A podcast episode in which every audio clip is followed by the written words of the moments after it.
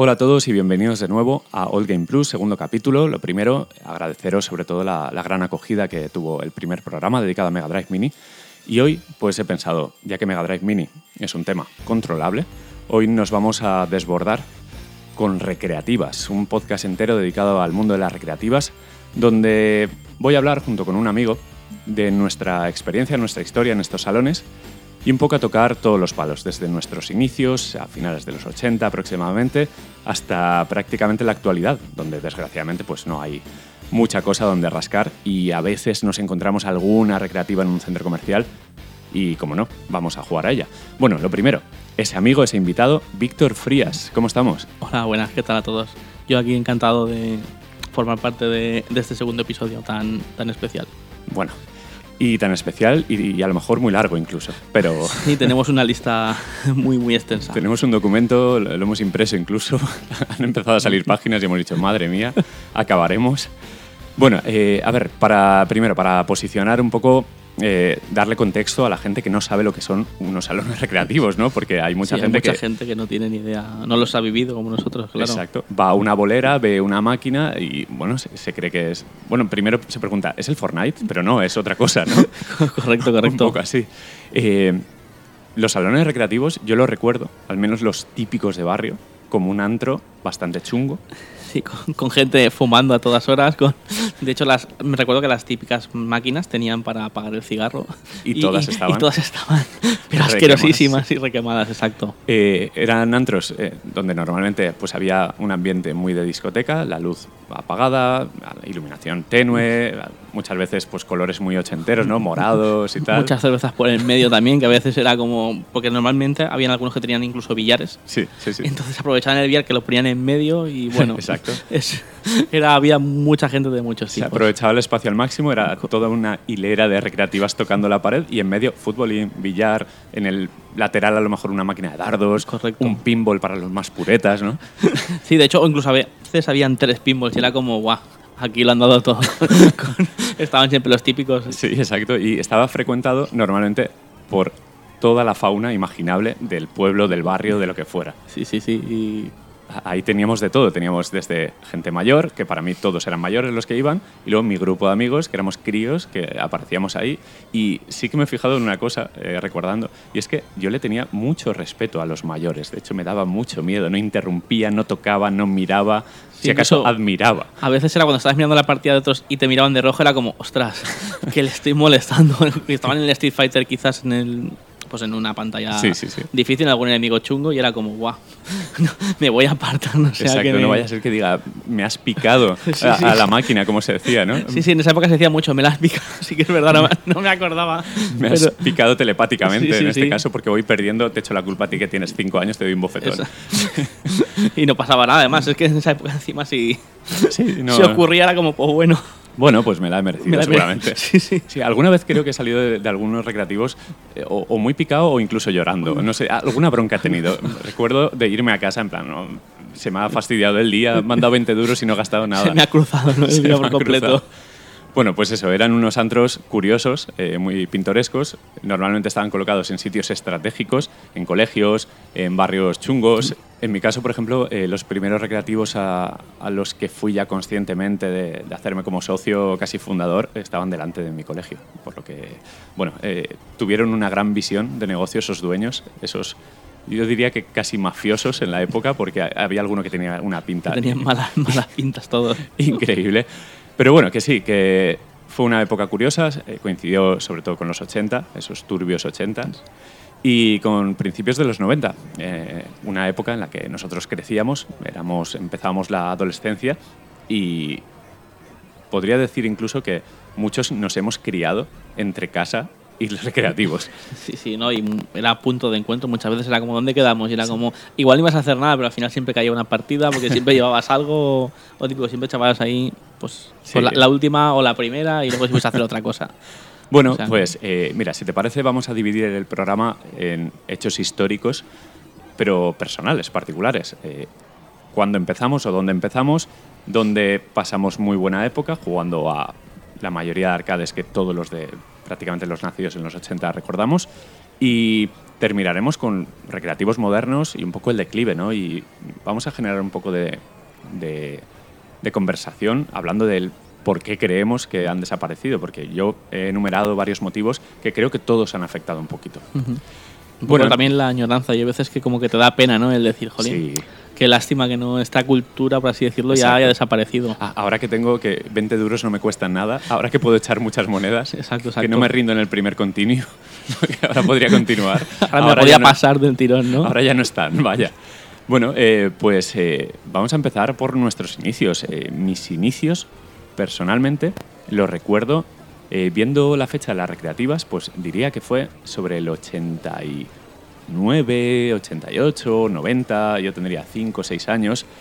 Ahora que lo pienso, cuando veo a chavales de 5 o 6 años, digo, va, no se acuerdan de nada, pero no, se les marcan cosas en la cabeza. Y en este caso, eh, yo debuté en unos recreativos, o al menos eh, hasta donde alcanza mi memoria, en Benidorm, en el parque de atracciones. Creo que no había ninguno más. Un parque de atracciones de Benidorm, donde me quedé con tres recreativas que me impactaron, que con el paso de los años, eh, porque claro, yo no sabía lo que era. Fui viéndolas más y más y al final me interesé por ellas, conocí su nombre. Y en este caso eran tres. ¿Y de quién si no? De Sega. ¿Cómo no? Pues en concreto tres muebles, porque a mí me encantaba, eh, bueno, eh, de pequeño te habrán subido al típico caballito que le echas una moneda y pues eh, suena un poquito, se mueve tal, un coche que imita a un coche real. Pues en este caso Sega hacía eso, pero mucho más interactivo y mucho mejor. Como por ejemplo el primer Hang-On, el juego de motos de Suzuki, que en este caso es del año 85, fíjate. Que la recreativa esa encima era una pasada. Sí, era- Iba, integrado el, el mueble en la, Sí. en la moto. O sea, la- lo que era la pantalla estaba integrada en la moto. Era, Exacto. Era Eh, una un- flipada. Como una tele de, yo qué sé, 14 pulgadas o algo así. Y una moto roja, grande, eh, muy dura, muy plasticosa. No tenía ni sillín ni nada, era un Sí, cacho de plástico. Se te quedaba el culo ahí. claro, a mí me encantaba sentarme y... Porque no, creo que estaba como desbloqueada, ¿no? Te podías tumbar aunque no hubieras echado moneda, puede ser. O a lo mejor es que estaban ya No, no. rotas. Ahí tengo mis dudas. Pero yo, yo creo que te podías. O sea, podías jugar con ella sin poner nada. Yo jugaba a la demo. o sea, yo veía sí, al sí. motorista y, no echaba dinero. Correcto. Me subía ahí a la moto y empezaba Y te volvías loco ahí con. Hombre, claro, eh, de hecho, eh, recuerdo tener que eh, hacer fuerza para subir. Y- Sí. Y ahora a lo mejor la vemos y mide mm, un metro. Yo recientemente, cuando fui a Elche, fui a Elche y. al arcade vintage. Sí. Y ahí tienen una, que recuerdo tú has ido, ¿no? También, si no Sí, me recuerdo, sí, hace eh, más tiempo. Ahora que la han puesto en IBI. Ah, la han puesto en Ibi, pero es un museo. No, no he ido, Es, pero eh, tengo ganas de, Pues de mira, ir. un, un día iremos para allá. Hacemos una quedada. Pero sí que la recuerdo recientemente haber ido y decir, jolín, yo recordaba este mueble como más monstruoso, ¿no? Pero aún así era, jolín, el verlo ahí y sentarte era como, guau, qué pasada. Pues aparte de Hang-On, eh, tenían una especie de cabina de helicóptero que era el Thunderblade, que es un juego, en este caso del 87, un poquito más moderno, así que seguramente fui a esos recreativos pues, por el 89 o por ahí. Y el Thunderblade, que era un juego de helicópteros eh, en 2D, de Sega y tal, te imitaba como la cabina de un helicóptero que tenía las patas típicas donde el héroe de acción se sube a última hora para perseguir al villano o viceversa. Correcto. tenía esas patitas y tenía un joystick anclado a la máquina que medía, por ejemplo, por lo menos dos metros. Bueno, dos metros no, me he pasado. En escala, eh, a lo mejor de pequeño eran En dos esa metros. época eran O dos sea, A lo metros. mejor eran 40 centímetros. Pero, pero recuerdo como una palanca que movías para todos lados, que parecía una batidora gigante. Y me flipaba porque la pantalla estaba prácticamente en tus pies. Y creo que tenía algún tipo de movimiento. Me suena que a lo mejor giraba solo hacia los lados un poquito. Pero luego ves el juego, y era un juego en 2D, que se veía en tercera persona, por así decirlo, con el helicóptero en pantalla. Pero yo creía que estaba en la jungla. Pero bueno, eso es como, como el Hang-On, realmente era modo, era modo, bueno, Claro, era en tercera. no era modo 7, era Super Scarlet, creo recordarlo. Sí, el modo de, Scarlet. Suzuki era Super Sí. Scarlet, pero para tirar, para tirar 3D, Claro, eso, era maravilloso. claro, La sensación de profundidad para mí era alucinante porque yo pues estaba acostumbrado seguramente a ver imágenes en la tele o algo de Space Invaders, Galaga, eh, Pong, cosas así muy básicas y eso era, vamos, era fliparlo. Además, Claro. obviamente en casa no tenía ninguna consola, era tan pequeño que no, no sabía ni lo que era. Habría visto algún juego de ordenador o algo así, pero no concebía lo que era un videojuego. Claro, Y yo, creo- yo ahí creo que tendría duda porque igual sí que tenía la NES en esa época. Tendría Sí. que. No sé, no, no lo recuerdo, pero claro, aún así, aún teniendo una NES, Hmm. era como un cambio muy de jugar en casa al Mario. Que porque en esa época pues tenías Mario, tenías Tetris Hmm. y poquito más. Sí, era una locura. Y, y luego la guinda del pastel, Afterburner, que, que era ver la cabina del avión. Además, en Benidorm tenían la edición deluxe. Que Era, una la de cabina- 360 grados. No, no, la de 360 no. eh, Era la que sale en Terminator 2. la que está jugando John Sí. Connor en ese gran guiño que se pasa el Missile Command. Sí, sí, correcto. Y luego en el Afterburner está arrasando hasta que llega el Temil en plan, joder, no me dejas indicarle al público que voy a ser un gran líder de la resistencia. o sea, porque está jugando también que es como, soy muy bueno en las cosas militares. Pues justo esa cabina. Que, tenía de perfil, era un rollo Top Gun muy chulo, que salía como el piloto levantando el dedo, algo Mm, así, sí, se veía sí. de lado. Y que sí que tenía cierto movimiento, pero no era la locura No- no era- 360.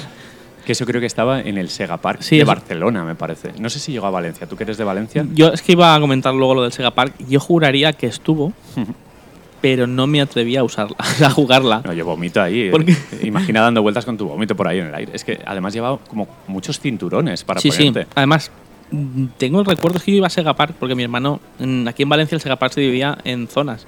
y había una zona que era un laser game. Sí, sí, sí. Entonces mi hermano iba al laser game y a mí me dejaban en plan perdido. Toma, toma 100 pesetas y con eso ya tenía para, claro, para toda, la, toda tarde. la tarde. Entre que mirabas y jugabas. Entonces, claro, tengo el recuerdo de que no me dejaran subir. Puede ser porque era pequeño o que, ser. o que estuviera rota, pero sé que la vi, pero sé que jamás he subido a la cabina. No, y, yo tampoco subí. ¿eh? y era como, jolín, qué pena, que, que no Pues sé. Esta era, era más fácil de, de tolerar por parte de tu cuerpo. O sea, te subías y tenías, creo que tenías un joystick con la mano derecha, como el del eh, Thunderblade, Ujú. y luego tenías también un- una palanca en la izquierda para el tema de acelerar o frenar, de ir un poco más rápido. Aunque ahora que lo estás diciendo, aquí en, en Valencia también en los, en los cines Serrano, que había un. como en el underground, había Sí, estaba sí. el cine arriba y abajo había unos recreativos. Sí. Por las indicaciones que me estás diciendo, me suena que quizás estuvo ese modelo también. Yo la vi varias veces, eh, O en, sea que- en varios sitios. O sea que en este Pero caso. tengo un recuerdo un poco vago del, Sí. de Afterburner, porque Hmm. le gustaban, a mí los aviones me gustaban menos y era como que iba a otras recreativas. Sí. Era más por la experiencia de decir, wow, esta recreativa es muy loca, tengo que probarla. Que mueble más tocho, tal, Sí, sí. impresionaba. Eh, y luego ya, claro, recreativas como mucho más comunes. Eh, impresionaban esas porque recuerdo que en el parque de atracciones estaban como fuera. Había pues la típica sala un poco más oscura, pero a, a plena luz del día podías ver esas recreativas en una hilera. Así que estaba creo que techado con, con lonas o algo así. Claro, eran unos recreativos eh, en un parque de atracciones y el parque de atracciones era como muy abierto y estaba como en medio de la ciudad, lo recuerdo así. Seguramente alguien de venidor que escuche esto dirá, mira, pues eran así, así, porque yo tengo un recuerdo de haber ido de vacaciones hace muchísimos Claro. años. Pero claro, esas recreativas era verlas y, y, Te llamaban, ponían ahí caramelito, ¿no? En la puerta. hombre. Luego dentro ya teníamos cosas más normales, el Shinobi, el Shadow Dancer, el, el Bobble Bobble, El Combat Shadow Dancer que creo que estaba en todos los bares habidos y por haber, porque yo anda que no he jugado en bares al Shadow Dancer. Sí, sí, sí, sí. O Bueno, sea, todo el mundo. Ese es otro fenómeno, el fenómeno de recreativas en bares. Sí. Que yo creo que daban más dinero incluso que las tragaperras. Que ha Increíble. desaparecido por completo, pero antes una o dos habían en casi todos, o incluso a veces recuerdo en la terraza de los propios bares que tenían, tenían siempre la típica de cuatro, el mueble típico de cuatro, incluso jugadores, que era. O sea, era raro, pero de- dentro de lo raro era más típico. Sí, yo ahí he jugado al Tortugas, a los Simpson, al X-Men, he jugado un poco de todo. Eh, ¿Tu primer recuerdo en recreativos lo tienes más o menos claro? A ver, yo cuando pienso en recreativos pienso más en Sega Park, pero sé que no es el primero que tuve. Sé que es el que más recuerdo porque teníamos como todos los meses íbamos al Sega Park, porque a mi hermano le gustaba mucho lo del laser game que te Sí. comento, y era como, bueno, a él, a él le gustaba eso y a mí las recreativas, y tengo mucho el recuerdo de, de ir allí. Pero tengo más el recuerdo de, de el ir, no, no decir, guau, sé que no fueron los primeros. Los primeros seguramente fueron o en mi barrio o cuando verane- veraneaba en el Perellonet. recuerdo que habían unos recreativos en mitad de la nada. y nada, tenían, pero además Esos son los mejores. Sí, máquinas normales, en plan Sí. en 360 grados, todas las máquinas puestas y ya está. O sea, no, pero ninguna máquina espectacular ni nada. Pero bueno, es el que mejor recuerdo Sí. guardo. A, a ver, yo como veraneaba en Benidorm, eh, en, en Elda, que es de- donde Sí. nací yo, pues no... A ver, no los había descubierto tan pronto. A lo mejor había, pero iba a todos los lados acompañado por mis padres, o sea, no podía hacer mucha cosa. Pero en Benidorm, que era un poco jauja, porque, bueno, estamos de vacaciones, toma 20 duros, no me sabe mal dártelos, te metes ahí, juegas y te lo pasas bien, que es agosto. Pues ahí sí que recuerdo que en Benidorm también, eh, pero ya en el pueblo, había unos recreativos donde jugué muchísimo. De hecho, son, eran un poco más modernos porque en la puerta estaba un juego de la familia Adams, que no era un videojuego como tal, que era como le dabas la mano a fétido o algo así y te daba una corriente Sí eléctrica, que me suena. una cosa muy cutre. Y luego enfrente estaba el Terminator 2, el arcade game, el, de, el de las UCIs estas. sí, sí. Que se, me Ese- ese estaba muy chulo. Claro, ahí jugaba mucho al Captain Commando y juegos. A ver, eso supongo que sería el año 92-93. Ya era un poco más mayorcito, bueno, entre comillas, porque era un chavalín de 8 o 9 años. Pero sí que tengo como varios recuerdos que en Benidorm había como dos recreativos por lo menos a los que he ido y unos eran, a lo mejor los recuerdo de tres años antes, donde estaban, ya te digo, el, el Wonder Boy recuerdo también, el Double Dragon. Eran juegos como muy de 88, 87, 89.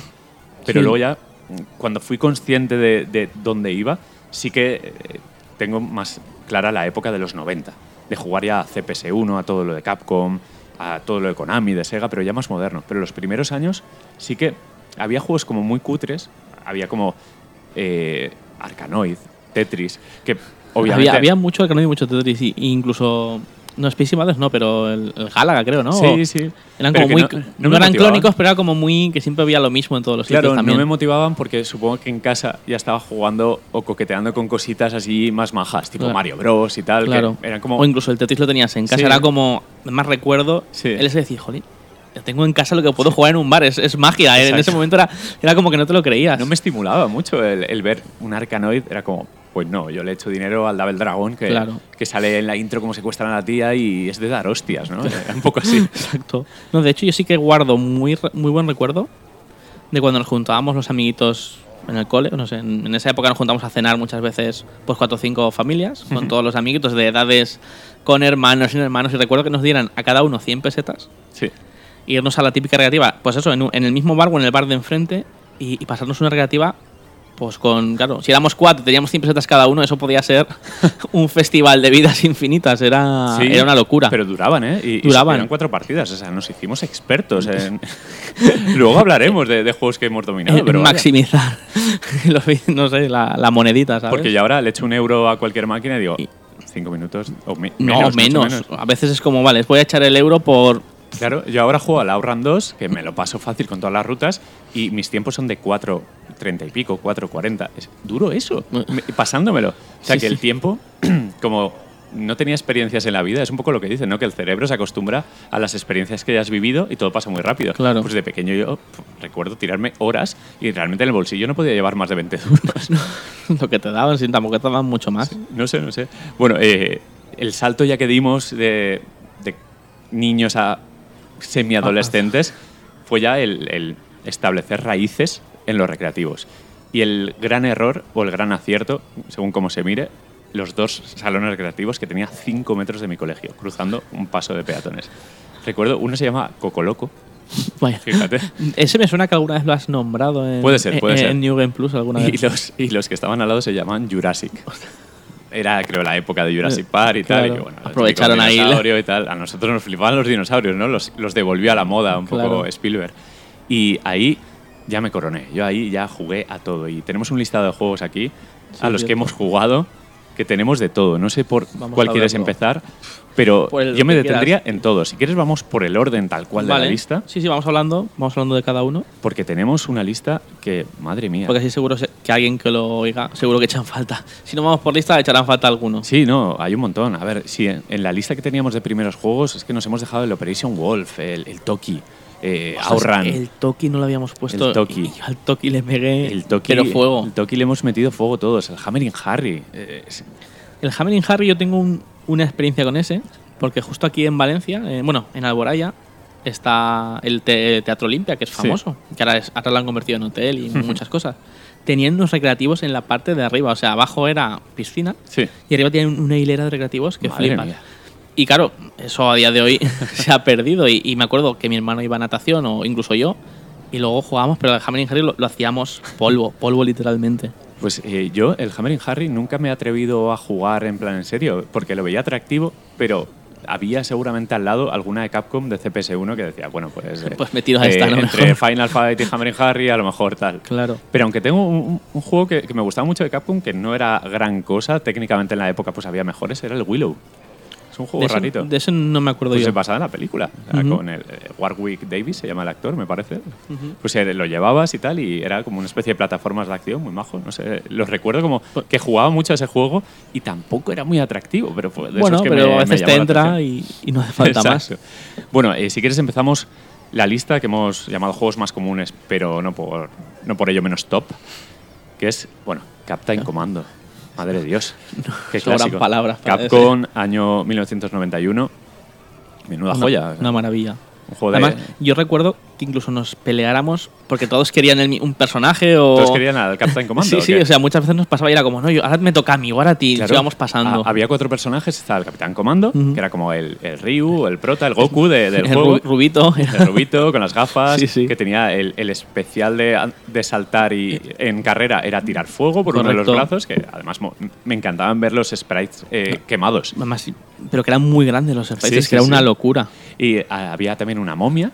¿Era, de los cuchillos la Sí, el de los momia? cuchillitos. que ese también molaba Sí. porque los lanzaba súper... Yo lo usaba ese siempre. Eh, Había un ninja y había un bebé Mm. subido a un robot. Es verdad. ¿Que lanzaba cohetes? ¿O me estoy...? No, te- o tenía no, podías coger lanzacohetes. Ah, vale, podías coger- Es que es... Porque es un juego además que empieza en una Era muy especie de, de Nueva juego. York, de ciudad sin ley, de Detroit o lo que sea, y había coches de policía, eh, alcantarillas, había escaparates muy ochenteros. Sí, es un juego del 91, pero estaba basado un poco en, en eso, en, la típica peli o cómic de acción Ujú. de finales de los 80. Y me flipaba, porque era un juego que se podía avanzar más o menos fácil. Sí, no, ese con 100 pesetas podías pegarte. Hombre, con 100 pesetas te O, bueno, te la podías pasar, pero que aun siendo un poco la primera vez que Sí, jugabas, Y yo recuerdo, bueno, el primer boss era muy fácil, que era, estaba, no sé si era un banco o algo así, que podías coger, te podías subir en un robotito que pegaba puñetazos cierto. y cogías cierto. lanzacohetes también. Pues el primer boss era un, bicho raro, grande, que tenía como en los antebrazos, tenía unas placas metálicas y pegaba. Era lento y tal, era fácil de dominar. Lo típico que te vas del lado mientras él pega y luego vas por la espalda y le pegas. La verdad es que también estaba chula la, un poco la culturilla cuando estaban alrededor la gente Sí. tuya y te decía, no, este se pasa así, era como que Exacto. te tenías los trucos, ¿no? Claro, había un glitch, había una cosilla. Y luego recuerdo la segunda fase que entrabas en unas catacumbas o algo así, porque era como un museo Sí. que había trogloditas. y el, el segundo malo era un tío, rollo Sonic, con la melena de pinchos y que tiraba como una especie de, de dardos con una ballesta. Que ese, si te lo pasabas, ya habías cumplido. O sea, ya los. Ya te quedaba, ya podía. Los sí, cinco bueno, he muerto aquí, pero bien, ¿no? No está mal, ¿no? Si te lo pasabas, eso no está mal. Que siempre te dejabas el pollo ahí en el último píxel de la pantalla. Para, si, pasabas apuros, Sí que es verdad, no me acordaba del pollo. Hombre, el pollo para curarte siempre. siempre Cierto. En los juegos de Capcom había hamburguesas, donuts, pollos. El pollo siempre era lo máximo. Siempre te comías pollo, no sé por qué. Y bueno, saltamos a otro: Cadillacs and Dinosaurs. Con este yo tengo. Sé que lo he jugado, Hmm. pero creo que o, en- o no me llamaba tanto la atención en esa época, porque sea a posteriori, me lo, he- en las típicas emuladores he jugado y con amigos y nos lo hemos pasado. Sí. pipa. Pero no tengo tanto recuerdo de haberlo jugado. Yo es que lo recuerdo eh, de recreativos mucho, de haber jugado mucho. Además, me elegía siempre a Mustafa, al Mm. negro, al que llevaba la, la camisa verde, los pantalones amarillos, la gorra y tal, que, que era, me parecía buenísimo, súper equilibrado. Y lo vi también en lo- los dibujos en Canal Low. Ostras, Cadillacs and Dinosaurs. me- puede, puede ser porque Que- en Canal era una no- locura. Iban con el coche en el que juegas la tercera fase, que empiezas con el coche que tienes que coger como las Sí, radios esas cierto. que eran batería o algo así. Pues era, a mí me parecía el beat'em up perfecto. Creo que de mis favoritos de, de toda la historia. Porque además estaba súper bien equilibrado. Recuerdo a los dinosaurios que, que los podían como despertar y hacerlos malos. Que había algunos durmiendo por el escenario y venía un malo y si lo dejabas, pues le pegaba al dinosaurio y se levantaba cabreado y le pegaba a todos, a enemigos, a ti. Y lo que sí que es cierto que también se notaba un poco la evolución de, de esos dos añitos. Sí, sí, sí. A nivel visual era, Sí, porque eran era placas, impresionante. eran CPS 1.5 prácticamente, como el Punisher, que también lo tenemos por ahí apuntado. Que, que- bueno, todos juegos basados en cómics, en series de televisión. Resulta curioso que todos esos juegos fueran buenos antes y ahora Bueno, se haya perdido un poco. eh, pero siguen teniendo mucho encanto, ¿eh? Sí, no, tienen su, Hombre, su eh, magia. Yo, eh, de jugarlo en casa Mega Drive, no había Cadillacs, pero había, por ejemplo, eh, el Street for Rage, yo lo flipaba. Yo que era inferior a prácticamente todo lo de CPS1, incluso el arcade de Final Fight, que mira que es del 89, pero cómo se veía en la época, era impresionante. Y lo difícil que era, por cierto. Y de hecho, el Punisher apareció un- una versión en Mega Drive, ¿no? Sí, muy, sí. muy similar. Muy tardía. Sí, salió muy tarde, No recuerdo quién los hacía, quién hacía las conversiones de Capcom. Sé que, por ejemplo, los juegos de SNK, muchos los hacía Takara. No sé si recuerdas esa compañía. Sí, sí que me suena. Que hacía conversiones bastante majas, porque el procesador de la Mega pues, eh, era más rápido que el de Super y los juegos eran un poco más ágiles. Recuerdo el Samurai Shodown, Fatal Fury 2, que estaban Ujú. muy bien. Pero Sí, de Capcom, Shadow estuvo muy chula esa versión. pero de Capcom no sé quién los hacía, no recuerdo. Eh, el Punisher ahora mismo es uno de los juegos más caros de Mega Drive, con diferencia. Pero cuando lo he visto en algún vídeo tal, tampoco me ha apetecido mucho tenerlo. Por su rareza quizás, pero Yo recuerdo la típica escena en el bar, viajando con la metralleta, sí. con la UCI. Y, y bueno, tengo buen recuerdo de- del muy bien, juego. estaba muy bien. No te sabría indicar, pero nada en concreto, pero recuerdo el decir, jolín. Cuando Eh. lo veías era como, a esta sí, que voy a jugar. Ah, yo, yo siempre recuerdo la primera escena que entras en un bar desde arriba, que te podías elegir a Nick Fury Sí. o, o a Punisher. Y que cogías la máquina tragaperras, la levantabas y se la, se la metías a un castañazo en la cabeza, se empotrabas a uno, era muy divertido. Sí, sí. Bueno, tenemos Street Fighter 2. Es que Street Fighter 2 creo que es, cuando pienso en recreativas, solo pienso en Street Fighter 2. Es o sea, no se puede decir, el es mítico. fenómeno, el fenómeno por excelencia. Yo he, he llegado, yo tengo una anécdota. Bueno, pero de todos modos, con este, te lo- con 20, o sea, con 5 duros te lo podías pasar. Sí, sí, sí, O sí. sea, una vez pillabas el truco A ver, si hacías un fácilmente. Ryuken, era como el modo fácil. Luego ya, sí, ya si te, te, te venías un poco arriba, te hacías un Dalsim, un Blanca, Con Dalsim era relativamente fácil. un Chun-Li y tal. Si te ponías en modo difícil, a lo mejor te ibas a un Zangief. Que el Zangief... O sea, eso- que ya estaba complicado. un onda, tal. Gente sin proyectiles, básicamente, de, de cuerpo a cuerpo. Ahí era. Pues yo tengo una anécdota. Recuerdo que había unos recreativos en la Plaza Castelar, en mi pueblo, en Elda, que era como pues, una plaza, un parque grande y tal. Que había como la típica cafetería con una terraza y fuera, eh, al lado de un árbol, con todos los cables por ahí, estaba un Street Fighter.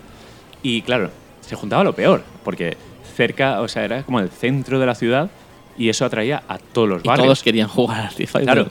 Y hemos jugado al rey de la pista muchas veces. Y yo he llegado a jugar torneos improvisados de a lo mejor ganar un combate, le gano a un amigo, y el siguiente que viene es un gitano. gitano de los chungos eh, del barrio. Y, y yo, dejarlo. eh, ¿Ahora qué hago? y yo, bueno, pues no sé, era un acojonado, claro. Eh, a lo mejor me sacaba un año, pero un año por aquel entonces, y además estaba curtido ese chaval, se notaba que, que había batallado ya, que llevaba la... que el Street Fighter de la vida real lo dominaba bien. Correcto. Pues yo digo, me elijo a Aguile o alguno de estos, jeje. Pero dije, Y a ver qué pasa, ¿no? Coño, Ryu. A tomar por culo, dije. No sé, creo que se eligió a Ken o a Ryu también. Y recuerdo que le gané. Y yo ya, o sea, le gané además como que me vine arriba. Fui chuleándole un poco de, bueno, le pego con la patadita floja, tal. Eh, Esos, esos Si no me acuerdo que podías vacilar un poco cuando dominabas más que el otro. Hacías los pseudocombos que había por la época. Y claro, le gané bastante bien. Fue creo que un 2 a 1, pero en plan se notaba que siempre estaba inclinado hacia mí. Y yo ya esperándome la hostia. Y el chaval súper educado me dio la mano, una palmadita. Muy bien ganado. O sea, fue un día. Te que- quedaste claro, en plan, el, ses- el alucinado, ¿no? sesgo que, que había en mí se- se- lo, lo tiró por el suelo. Podría, podría haberme acuchillado, eh, a lo mejor en otra Que- dimensión. Y hubiese sido lo normal en esa época, casi. No. A ver, éramos, éramos tan niños que no, pero a lo mejor que, pues dame tu, tu dinero, pues ahora me quedo tu partida, Sí, lo que sí, sea. exacto. Bueno, y, y te callabas porque éramos todos unos cobardes y tal. Pues recuerdo una experiencia de- que fue como, no sé si lo estoy soñando, si fue verdad, pero lo recuerdo ahí. Pues se te ha quedado ahí marcado. Joder, es que Street Fighter 2, bueno, tú habrás jugado mogollón en la No. recreativa. Yo Street Fighter, además, que de ser normalmente habían incluso dos o tres cuando, Sí. cuando habían muchas. Estaban todas Eh, juntas. claro. Y que luego se fue pervirtiendo el juego con las versiones. Esta, la Rainbow, La- que, que hacías un Shoryuken y salían cames por el sobaco. sí, sí, es verdad. Pero Que- sí que, sí que tengo recuerdo de esto, lo que tú decías, de me has picado a la máquina de eso, pero Mogollón era como, tío, ¿cómo voy a picarte a la y, máquina? Y del saltar y pegar en Zangief. En Zangief, total, la el- patadita. el que truco fácil. No te hacía nada, te hacías dos perfect, súper fácil. Exacto. Y luego cuando llegabas, yo recuerdo que el boxeador, el Balrog, Balrog. que era el Mike Bison en, en Japón, que era como muy fácil.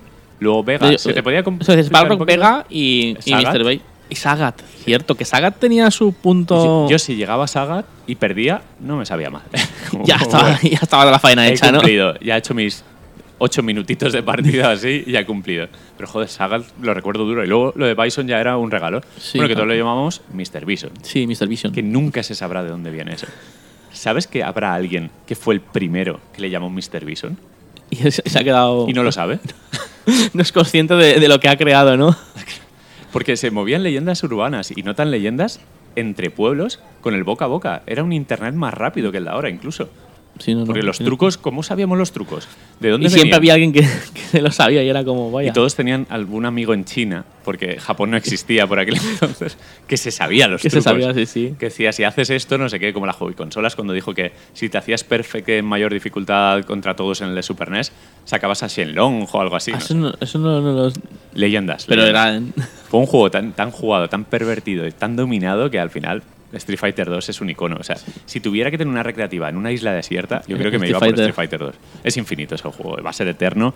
Y ahora ya he dejado de jugarlo. No, no he jugado al 5, el 4, muy poquito. Pero siempre que hay un Street Fighter 2 en una lista de emuladores, con ROMs y tal, juego, tío. Yo sí Siempre que juego. tengo también recuerdo de que en esa época tampoco prestaba tanta atención a la música quizás de Sí. los juegos, porque eres más niño y tampoco... Sí, porque no se oía. Y no se oía. Sí, un escándalo. Pero sí que recuerdo las melodías del Street Fighter de decir... Incluso la de Vega me acuerdo de, Sí. de, de la típica cancioncita. Era una canción española, Sí, muy flamenca, correcto. muy chula.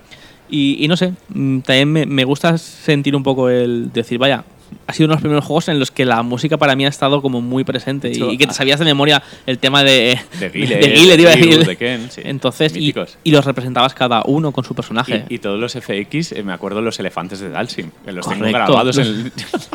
Me estoy acordando ahora. Sí, sí, y, y el Yoga Flame, y El- todo eso, sí, todo.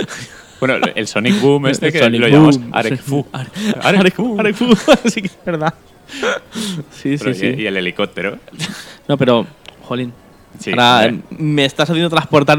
Yo te estoy abriendo a- portales a- Sí, al sí. pasado. eh. Estoy yendo al pasado ahora mismo. Yo, yo es que me he quedado tarado con los recreativos. ¿eh? Yo te voy a sorprender porque me conozco muchos detalles, Bueno, he jugado mucho. conoces más que yo, eso seguro. Pero bueno, mola porque hemos compartido experiencias y, no sé, al Snow Bros, por ejemplo, ¿tú has jugado? El Snow Bros he jugado y normalmente jugado siempre en compañía. Mm, Porque era una recreativa la que decía, ¿juegas conmigo? Era como, Sí. que era como, ¿para qué voy a jugar solo si, si juntos podemos mejor, hacerlo mejor? Es más fácil, no multiplicaban enemigos ni pero nada, da igual, ¿no? Tengo un recuerdo súper guay, además tengo un recuerdo guay de cuando te pasabas la pantalla y, y se movían, ¿no? Iban volando, ¿no? O como... Lo que hacían o, o era- subía la pantalla. sí. Subía la pantalla. Había una transición hacia Una arriba, transición, pero además un slide, como- ¿no? Exacto. Como levantaban los bracitos y hacían pop y subían para arriba. Cierto, cierto. Y, y- y me, me encantaba. Que eran esos juegos Y- de, de- de pantalla, sin scroll. Sí, sí. Como el, el Bobble Bobble también. Encima era un juego en el que sabías que el dinero estaba bien invertido, que, Sí. que tenías que hacerlo muy mal para que te mataran Claro, y- pronto. y llegar al primer boss, el, el bicho este que tiraba. No, el primer boss era como un dragoncito. Bueno, un dragoncito, no, un ser súper desagradable que estaba en la derecha, arriba a la derecha en la pantalla, ¿no? Y que tenías como las plataformas a la Sí, izquierda y cierto. tirar las bolas. Y el segundo, que creo que es donde llegaba fácil, era como una masa muy rara que tenía como cañones en la, en la espalda o algo así y les tiraba para arriba. Me estoy acordando ahora de. Pues cuando lanzabas la bola por el escenario. Claro, claro. Que a veces molaba mucho decir, la hacías arriba, la lanzabas por. Claro, hacías un Era combo magia pura eso. Y que cuando hacías eso te salían los botes de colores que eran para hipervelocidad, la bola más larga, más rápida, más. Era, Era maravilloso eso. y que cogías los míticos extend, los bonus estos de las letras que vienen de. Bueno, no sé si en Sí Snow Bros estaban, pero en el, Mm. en el Bobble sí. En el Bubble sí que estaban, sí, las letras. No sé pero si en el Snow Bros creo que no. No me suena. Recuerdo quizás más del Tumble Pop, que era el de la aspiradora, de Data East. Buah, me acabas de. Se sí te que- acabo de. de- Sí, sí, no me acordaba de ese juego. Bueno, eh, Snow Bros era de Toaplan, de Toaplan, que era una compañía que hizo muchos arcades muy buenos y que es de esas como estaban en el grupo B de compañías, que bueno, siempre capitaneaban todo Sega, Konami y tal, y- pero estaba Toaplan ahí, que era como qué grande el Snow Bros. Y bueno, eh, volvemos a Capcom. Tengo Strider aquí apuntado.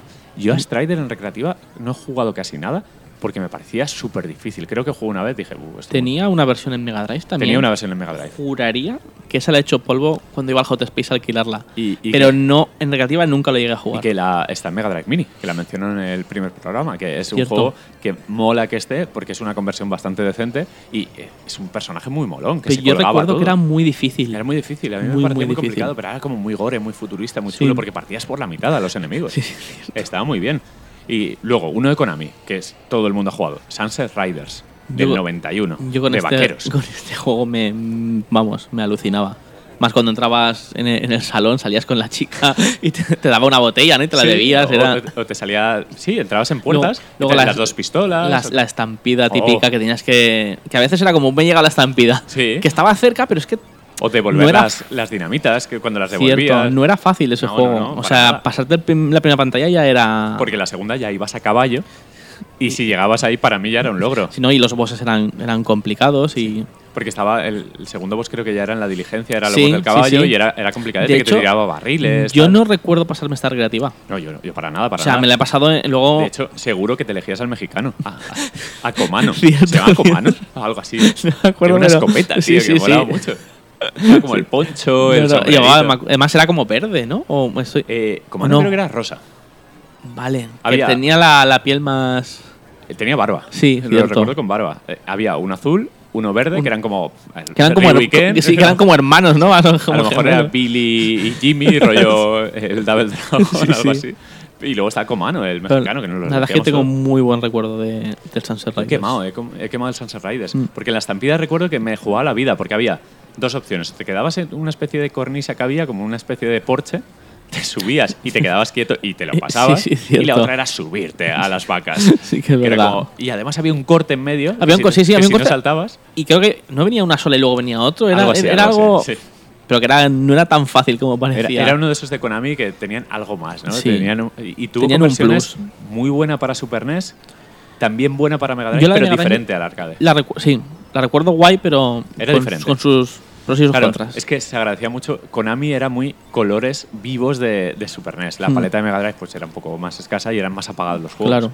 Pero claro, el Sunset Riders. eh, mira, mira que no lo tengo y me gustaría tenerlo, pero creo que es un juego muy caro. En Mega no lo tienes. No. En Mega pues, 80, 100 creo que está. Eh, es mucho dinero ahora para, para no tener un arcade perfecto, la verdad. Bueno, eh, teníamos eh, Tumble Pop, que ya hemos hablado de él. eh, un juego como Caveman Ninja. Eh, ¿Tú te acuerdas? Joe and Mac. Caveman Cierto. Ninja, los trogloditas de Data East. Me acuerdo, me acuerdo. Que, esto era una maravilla. Además, un juego muy cartoon, muy divertido, muy difícil. Sí. Y también se podía jugar a dobles, Sí, ¿no? sí, si mal con no Joe recuerdo. Y Mac, los Claro. dos trogloditas, que estaba muy bien. Es que yo, vamos, recuerdo todos los que se podían jugar a dobles que intentaba convencer a mi hermano. Mi hermano no, no jugaba mucho, no ha sido muy jugador. A tu hermano es mayor, entiendo. Bueno, un año más. Ah, un añito. Bueno, Pero entonces, no. Él ha sido más de jugar a juegos de fútbol. El resto era como Bueno, muñe. abriremos el melón del juego. Sí, sí, ahora, ahora Abriremos haremos, haremos. Eh, hemos, bueno, he apuntado, no sé si o, cualquiera de los dos, un juego ya más moderno del 96 que es Metal Slug de Nazca, que esto ya es. El, convivió con juegos 3D. Sí. Pero estos son palabras mayores. Pero es que Metal Slug es como inmortal, ¿no? O sea, Sí. no, Como refinamiento del shooter. no tiene. No pasan los años. Yo por recuerdo él. cuando, cuando lo jugaba, me flipaban las animaciones. Me parecía dibujos animados. Sí, sí. es flipaba. que era- y encima Y el con, sentido del humor. con la textura de, de esos monitores era, Sí, como, sí. era como magia. Lo flipaba. Y, y me encantaba el sonido cuando cogías la Heavy Machine Gun. Sí, sí. Me, me flipaba lo- también los, los mendigos, estos que Los llamaba mendigos- yo, que eran náufragos. y te daban, te daban las, las Sí. letras, ¿no? Y con eso te daban. Sí, sacaban como, como un telón o algo así Sí, y lo levantaban y sacaban la H, la R, sí. la tal. Que joder, ese juego me flipaba y duraba bastante, ¿eh? Llegaba a la tercera, cuarta Pero pantalla así, fácil. es otro típico que nunca me pasé en recreativa. Creo que era muy difícil. Yo a lo mejor si, si le metía eh, más dinero llegaba a las últimas pantallas, pero te hablo de tres partidas, no mucho más. Claro. Era un juego que, bueno, como todos, memorizar. Cuando Claro. te sabías los patrones y no era injusto. Lo que pasa es que tenía unas ralentizaciones, Sí que es verdad. pero yo no las tenía en cuenta por la época. Era como, bueno, No, tampoco, igual en esa época ni lo, ni lo sabíamos un poco, ¿no? Era Sí. como, bueno, es lo que hay. Pero qué gozada, ¿eh? Y, y las secuelas no las jugué tanto, porque ya fue la época de. Podía jugarlas en casa prácticamente. Claro. Hablaremos ya Yo de creo los que a todo el mundo le habrá pasado eso. Sí. Bueno, más juegos. Eh, he apuntado Final Fight, pero este ya, ya hemos jugado todos. Eh, ¿Cuál era tu El- personaje favorito? ¿Hagar, Cody o Guy? Pues de Final Fight no te creas que. Me era el que tenía. Hagar, el alcalde. Que tenía como un. Jolín. Un uniforme de estos de como Sí, de karate. como un uniforme, o- sí, exacto. Ah, Guy, el, Entonces, el- ese era el que me. Yo decía, el ninja, que es un bueno tampoco, era un karateca o algo así. Sí, no, no. Que iba de rojo, con cinturón Correcto. negro, con las botas estas rollo Goku y tal. Pero no, no he jugado tanto a, a Final Fight. No. Yo te digo, yo creo que igual donde iba, Claro. o había menos, o a veces por masificación, ver, o- porque también sí. filtraba en plan de si duraba mucho o poco, Hmm. muchas veces era como, no, que aquí me van a matar y voy a meterla. También es cierto que es un juego del 89. Que Entonces- seguramente cuando ya tenías más conciencia y tal, sí que ibas a, a arcades más llamativos. Claro. Porque si estaba el Captain Commando al lado, pues te ibas al Captain Commando quizás. Mm. Final Fight yo sí que he jugado mucho y era duro. Era un juego duro, difícil. Recuerdo que me llegaba al tercer boss en un ring, que era un, un samurai, que luego salieron los Street Fighter Alpha. Era Mm. muy, muy duro. Yo es que tengo más recuerdo, por ejemplo, que antes hemos hablado de Data East, Sí. el de Bad News contra Dragon Ostras, Ninja, ostras. que muchas, ese para mí es como un fetiche. No- tengo un muy buen recuerdo de él. ¿Puede que se llamara, que tuviera más nombres? ¿Se llamaba Chucru de Dudes o algo así? Sí, ¿Qué? cierto. De hecho, creo puede que este nombre sea la conversión ¿De Mega o- Drive? Sí. de Mega o incluso salió en NES, creo que hay una versión. No lo sé, no lo sé. Tendría que revisarlo, pero creo que en NES hay una versión. Nunca he jugado y me parecía súper feo verlo. Era Es como feo. no, no- no era muy bonito, sí. pero era como entre ese y el Kung Fu, que es más antiguo, Kung Fu que también es sí. de Data East. El Kung Fu Master anda que no lo he metido yo. Esos dos que encima te venían de izquierda derecha, izquierda a derecha, era una locura ese El juego. Kung Fu Master era de las pocas recreativas antiguas que yo jugaba, que me gustaba jugar, porque Mm. era muy divertido. Era, sí, aparte podías llegar bastante, podías avanzar bastante. Sí, sí, sí. Y, y al final también era un poco memo- memorizar, porque siempre venían los mismos números de enemigos por izquierda o por derecha. Era, que... como patada, puñetazo, patada. Sí, sí, y sí. te podías agachar, ¿no? Y pegar. Ah, Sí. Exacto. Qué O sea, grande. que, que era muy guay. Tengo más recuerdo de, de esos que de. Hay algunos que, lo, pues por los emuladores, Hmm. tienes más recuerdo o los tienes más recientes, pero de la época yo jugaba más a esos. ¿Y al Tortugas Ninja de Konami? ¿Le has A dado? ese le hice polvo. ese le hice polvo. Y más recuerdo que cuando salió la versión de Mega Drive, porque yo tenía Mega Drive, Hyperstone Heist. correcto, Sí, que no era igual, pero yo al no tener Super, Claro. pues bueno, y de hecho yo es que solo quería en Mega, yo soy de Sega. a mí la Super no me molaba. Cuando salió la conversión era como, guau, o sea, mátame. Sí. Tengo esto en mi casa. A mí Ah. me molaba mucho eh, el arcade, me flipaba cuando lanzabas a los enemigos contra la pantalla. Sí, además que, se- que hacía como que se rompía, era Sí, además recuerdo jugar. y La primera fase puede que fuera como un edificio en llamas, ¿no? Y, y y tenías- saltabas, ¿no? Sí, sí, y, sí. Y, y la segunda las, las cloacas. No, bueno, no, como, no- como no unas cloacas, recuerdo no, bien, como. No recuerdo bien. Pero vamos. No he jugado mucho a esa recreativa, pero claro, me flipaban las tortugas. O sea, yo- A todo el mundo en esa época lo, le- lo venía en lo veía en Canal No, Claro. luego en la 2 creo que fue, pero pff, siempre desayunaba, almorzaba algo con las tortugas. Y de hecho también salió la peli de las tortugas en esa época, creo. Sí, que era muy flojita, pero a mí me flipaba. a, sea, mí, a mí me alucinaba. me encantaba. De hecho, siempre recordaré que la primera y la segunda eran buenísimas y la tercera, que era la que la se iban tiempo, ¿no? a, Que los a a- a- China o- a Japón a con los Japón. samuráis y tal. Esa fue era un- atroz. Era Y malísima. la primera peli que vi en el cine en mi vida fue Tortugas Ninja 2. Que era no sé qué del moco verde, tío. Que esa era la que le dan de comer pizza y se vuelven locos. El... me acuerdo, me acuerdo de esa peli. Pero es que eran marionetas muy jodidas. Sí, sí, o sea, sí. era- bueno, eran disfraces. Pero claro, eran muy grandes. De hecho, no hay una leyenda, o es real. ¿Que eran de verdad? Que en la No. peli se le, ven- se le ven los ojos. No lo cuando- sé, no lo sé. Juraría que me pareció Por ver debajo del. que en la boca estaban los ojos. Puede ser. Y tengo mejor el ahora recuerdo de, de que lo dijera la gente, de que se veían los ojos. Claro, yo en esa época flipaba con las tortugas. No, no, no, me parecía alucinante. Y, y- Más me acuerdo que en una de. No sé si la, creo que la 1, Rafael se mosqueaba y me acuerdo un poco. se exiliaba él solo de las, de las tortugas, no sé, estaba. ¿Tú de quién eras? Yo de Donatello, tío. No, yo de Donatello y Michelangelo, de los dos. Michelangelo era el loco, era Eh, el Murdoch. Claro, pero Donatello también tenía un algo, ¿no? Era como. Era como el, el más el científico, ¿no? Sí, era como muy el- loco. El más cabal. el- Porque es que Rafael me caía mal. O sea, me molaban las cuatro juntas, pero a, na- a nadie le podía gustar Rafael, ¿no? Bueno, a quien lo esté escuchando, alguno dirá. si a alguno le ha gustado, Era, era diga. la hostia porque iba de rojo, yo qué sé, ¿no? Pero a mí me gustaba Donatello, Sí. tío. Leonardo era como el líder indiscutible. Era como demasiado fácil, ¿no? No, y, y- y estaba guay, pero es que Donatello molaba más, tenía un palo, tío. Un palo. un palo que Me no. pagaba unos castañazos. Exacto. Bueno, el, el Tortugas que se podía jugar a, a cuatro. Tenía hecho, el tenía mueble a cuatro. cuatro. y si mal no recuerdo, el mueble a cuatro tenía la foto de cada tortuga.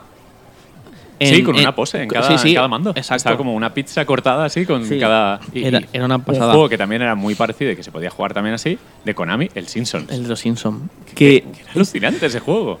yo tengo, tengo recuerdo de, de ese también, de jugar a cuatro, porque Sí. había en el barrio uno y nos juntábamos y jugar. Pero no tengo recuerdo de, de que fuera divertido. Era como jugar por jugar. Así Sí, como, sí, la- sí. como las tortugas. Me flipaba. Recuerdo jugar a los Simpsons como, bueno, quieres jugar a los Simpsons, jugamos a los Simpsons, pero, pero no, no, no tengo tan, tanto recuerdo. Yo he jugado bastante y de hecho me elegía a Bart como todos.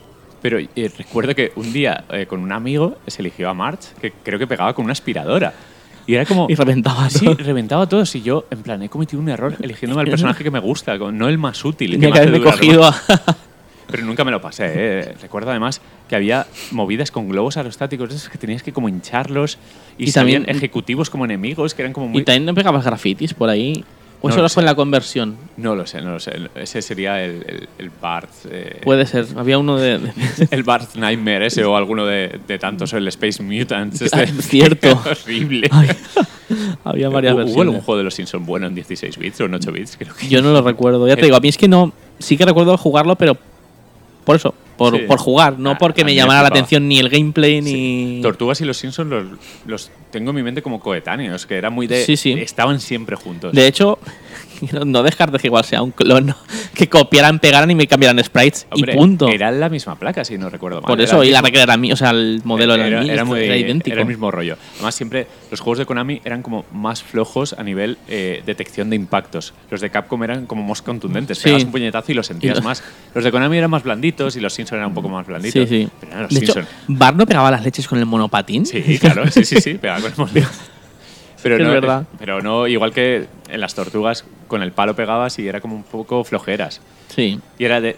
Yo los considero más injustos que los de Capcom, o más difíciles de dominar. sí. O más aleatorios a lo mejor, ¿no? A veces incluso. Bueno, y, y para un juego difícil de dominar, el Ghosts and Ghost. ¿Tú, tú te rendías? Y yo no echaba dinero ahí porque me rendía. Yo o sea, ¿no? recuerdo haber jugado poquitas partidas y haber dicho, aquí no, es una pérdida de tiempo. Y ver a la gente, Sí. Pero incluso decir, como sabía que iba a morir, como que le cogí manía. Era como, no voy a jugar a esta máquina. No, era, era además intento y error y memorización pura y dura. Las veces que he estado en Japón estos últimos años, he visto ejecutivos de 50 años eh, pasándoselo de memoria, prácticamente sin mirar a la pantalla, porque es patrones exactos. Típico, viene el enemigo este, la gárgola Mm. en el remolino, tal. En este sé que me tengo que quedar quieto, en este que, me tengo, que tengo que saltar. Y yo, claro, y era como... eh, hacía como el torpe, en plan, ¿qué hago? ¡Ay, para adelante, para atrás! ¡Ay, ay, que me da, que no sé qué! Claro. Era muy difícil ese Eh, juego. Era muy demasiado complicado para, bueno, para mí yo de la época era Sí, como sí, sí. inaccesible. Es un juego del 88, que entiendo que limitaciones técnicas también y, y los juegos eran muy pixel perfect y un poco también era había usura, ¿no? En los juegos era de sacarte los dineros, Totalmente. los usureros, que con el tiempo se relajaron, aunque había algunas máquinas que eran muy complicadas. En algunas que eran saca dinero por completo. Bueno, tengo un juego aquí, eh, Windjammers, de, de Data East también, para Neo Geo en este caso. Ojito con ese juego, de los pocos deportivos Este es el creo del, que han el del gustado- Frisbee, vaya. Sí, que han gustado a todos, del el Flying Power Disc, que se llamaba ahí en Japón. Qué juegazo, por favor. Había un español, además, que se llama Costa, tío. Yo tengo recuerdo de, de esa, de esa placa porque había un pub en Benimaclet, es donde yo he vivido, que lo tenía. Y era como tenían ese y el, y el de fútbol. ¿Cuál de todos? El, Super Side Kids. el Super Side Kids. Ah, bueno. Tenían uno al lado del otro. Y era como, bueno, pues he hecho una, he hecho otra, he hecho una, he hecho la que estuviera libre. Pues el Y- Windjammers era maravilloso, tío. Y, y muy difícil. Yo me lo he pasado alguna vez, es de las pocas No, máquinas no. que me he pasado. Yo recuerdo ser flojete. Pero jugar solo por verlo. Por decir, "Pff, me elegía un personaje coreano que el especial iba por los laterales, que para las primeras fases estaba muy bien, pero daba miedo si te tocaba. El, había un alemán que era súper fuerte y muy lento, que si te tocaban las últimas fases, reza. Porque los campos, al principio solo es una red y toda la parte del fondo pues puedes puntuar, no tiene obstáculos. Pero luego se complicaban porque te ponían en la red varias plaquitas donde rebotaba el disco. Y era como la máquina, claro, la máquina hacía trampas. Siempre hacía. Siempre hacía trampas. Pero me flipaban las fases de bonus, tío. Igual que en Street Fighter no hemos hablado de romper el coche, los barriles y tal. Este tenía una de bolos. Ahora estaba que lo guay. dices, la- las fases Eso, eran- eso eran era alucinantes. un descanso, un descanso para la mente. Además, siempre me gustaba apurarlas hasta el último segundo porque quería descansar. Claro. No, yo la, la, la de los barriles se tenía más, más tirria.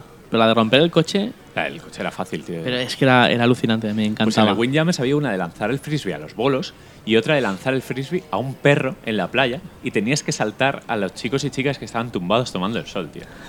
Era una pasada. Tenías que cogerlo en el aire con la boca, manejabas al De- perrito. Hace, hace nada han anunciado, ¿no? Un- una versión. El 2. De hecho, Windjammers 2, que los hacen los Dot Emu. ¿son? Dotemu, correcto, Sí. los que. Bueno, que es distribuidor en realidad, no es desarrolladora, ¿no? No lo sé, no lo sé. Supongo que, Que han distribuido el Wonder Boy y también el Final Fight, la nueva versión que van a hacer. el y- Street for Rage 4. Bueno, es- perdona, es- el, el, Street Fighter 4. pero es también de Dotemu, ¿no? Sí, lo distribuyen ellos. Lo que pasa es que no recuerdo ahora quién lo desarrolla. No, no tengo ni idea. la Pero verdad. tiene una pinta. Bueno, tiene una pinta escandalosa.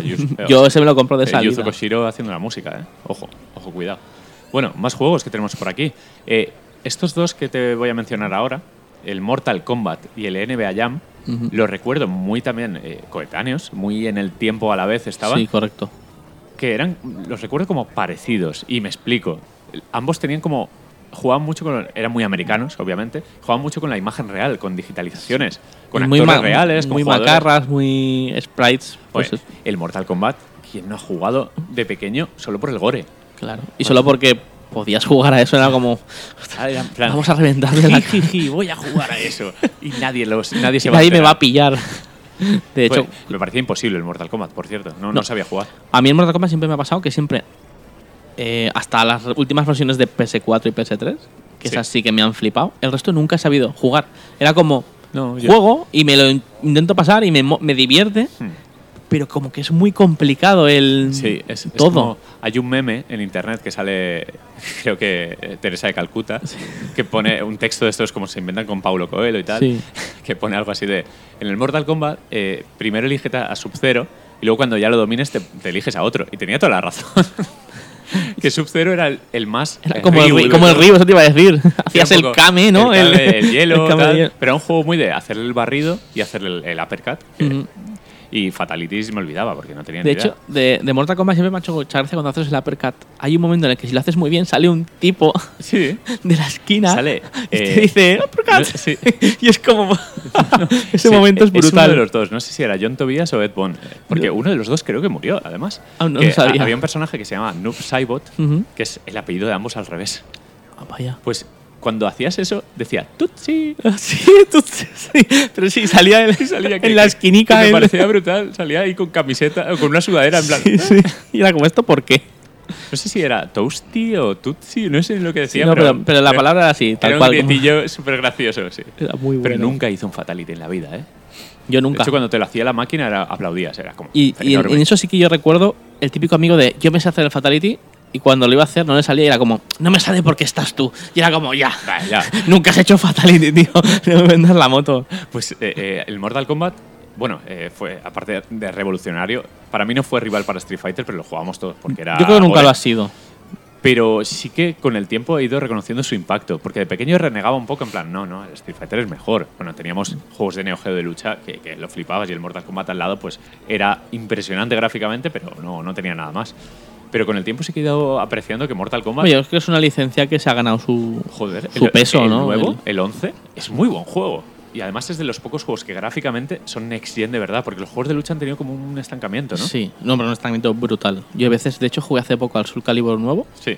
Y, como- y, y me quedé diciendo, bueno, vale, Claro, vale, ok, es que pero no. Nuestras retinas se quedaron en Soul Calibur de Drinkas, que fue como. No, ya es que tío, tío, estaba ahora mismo pensando que tampoco hay tanta diferencia. Bueno, O sea, eh, la hay, la hay, pero- pero que, pero- que sí, no. Siendo que solo hay dos personajes en pantalla. Pues Precisamente el Mortal Kombat nuevo, eh, a nivel de rostros, animaciones faciales, escenarios, es una verdadera gozada. Ya lo fue el anterior, Sí, sí, sí. que el anterior para mí fue un boom y este nuevo. Y además tiene un modo historia muy majo y tal. O sea, que han sabido reinventarse con el paso de los años.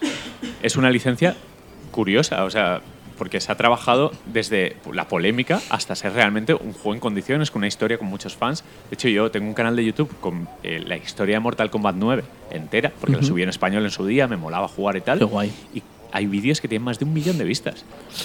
Es Ahí. que- Y todos los días me llevan comentarios de, madre mía, el pobre eh, Johnny Cage, no sé qué. Y es como, yo, yo qué sé, yo qué sé. Pues vale, ¿no? yo qué sé. me, me pasa un poco con el Injustice, que también recogí un poco el testigo del Mortal Sí, 9. ese- Que el 2 se quedó como muy en nada, Sí. pero el primero Sí.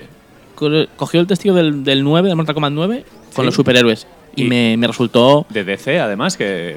que es de, es la misma dis- dis- Sí. eh, de Son Nether, Netherrealm. Netherrealm, sí, Sí, sí, sí. La misma. O Que sea bueno, que, eh, que en su día Mortal Kombat fue de Midway. correcto. Igual que NBA Jam, que no hemos hablado de él, que era un juego de baloncesto macarra con de jugadores. y pegar codazos y, Sí, y hacer eh, y hacer mates desde tu casa, los triples locos. los mates con fuego, con el anillo. Era una que era una pasada. gozada de juego y tenía un mueble súper chulo. Sí. de hecho, los muebles de Midway siempre han molado un montón. Yo he jugado mucho a NBA Jam ¿eh? y, que- y siempre he recordado que había como trucos que ponías unas iniciales X, pero no sé si ya era en consola o en máquina, y te elegías a Bill Clinton, a personajes eso no así. lo sabía yo. Sé, luego lo buscaré en YouTube a ver si es verdad, porque lo recuerdo. Como Pero que sí había que personajes secretos. también recuerdo una conversión maja en Mega Drive de, del Sí, NBA. Salió el NBA Jam normal y luego el Tournament Edition, ¿era? Correcto. Que tenía, tenía más movidas. Tenía como los, los aros estos en el suelo que tirabas desde ahí y hacías un punto extra, Sí. no sé qué, no sé cuánto. Y luego tengo un recuerdo que había como un NBA Jam eh, de otra casa Sí. que no me acuerdo ahora el nombre, pero que me gustaba mucho también. Había uno de, creo que era de Data East. De Neo Data East, Geo, era que de- era el Street Hop. Ese. Ese. Estaba muy Que chulo era en también. 2D dibujado y tal, que era muy bonito. Pues eh, un juego que he visto aquí, Super Punk. ¿Quién no ha jugado a Super Punk?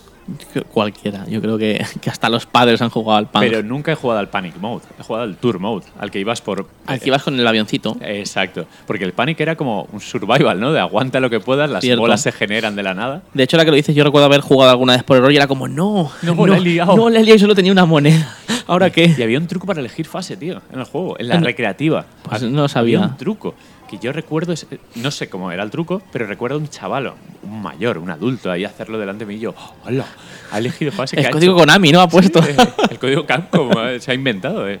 Pues joder, Super Punk. Además se me daba muy bien. De hecho, me sabía de memoria dónde estaban los, los cuadraditos secretos para que cayera una vida, los escudos, todo. Donde de hecho era, era, una era muy agradecido el juego. Era un juego de ritmo lento y que podías gustarte. Porque dejabas una bolita ya botando que cada vez iban más lentas y al final iban por el suelo. Y mi arma favorita, la que se enganchaba al techo. La que se quedaba ahí fija. Eso era una maravilla, Esa porque era era, era un escudo, tío. Sí, o sea, sí. Lo dejabas ahí, de ahí no pasa. De ahí no, no me matan seguro. Y luego cuando te volvías loco, que cogías lo de paralizar el tiempo y la y la pistola. metralleta, no la. Sí, sí, sí, sí. Eso era. Bueno, sí, era metralleta, pistola, no sé, pero Sí, eso, que- eso lanzaba dos, o- dos o tres Sí, sí, sí, que- en ráfaga. Está muy, muy bien. Eh, bueno, más jueguecitos que tenemos por aquí. Eh, eh, ¿Tú has jugado a Mercs alguna vez de Capcom? No, nunca he jugado. Había como un subgénero dedicado a esos juegos, al, al Gunsmoke, Ujú. al Comando, a todos estos de Capcom. Al, al comando sí que he jugado. Bueno, que no se- sé si lo hemos llegado a poner. Como, una como medio desde arriba y era como un run and gun, pero para adelante en vertical. Exacto. Como en cenital, un poco, ¿no? Por así decirlo. Exacto. De hecho, no lo hemos puesto en la lista y me estoy acordando ahora mismo que había uno de, de Rambo en cenital Claro. que era buenísimo. Bueno, buenísimo. Para mí en la época era Estaba máximo. el Rambo 3, creo que era, que eran de Konami. Y el G.I. Joe. Del yo no me acuerdo, me acuerdo Pues del Rambo creo mogollón. que, creo que eran idénticos, que se veía... bueno, eh, yo recuerdo uno que se veía como desde las espaldas de Rambo. Sí, exacto. Y que eran sprites muy Konami, muy grandes. Sí, y además disparabas como con una mirilla en concreto. Sí. Era maravilloso. Podías coger al coronel, podías coger a Rambo, era. Ostras, pues de ese creo que no he jugado en la vida. Bueno, a ver, El G.I. Joe sí que he Ya no sé si estoy mezclando, Buah, a ver, puede ser. pero me acuerdo, me acuerdo de, de flipar con ese. Bueno, eh, tengo algunos aquí de Neo Geo que he jugado mucho.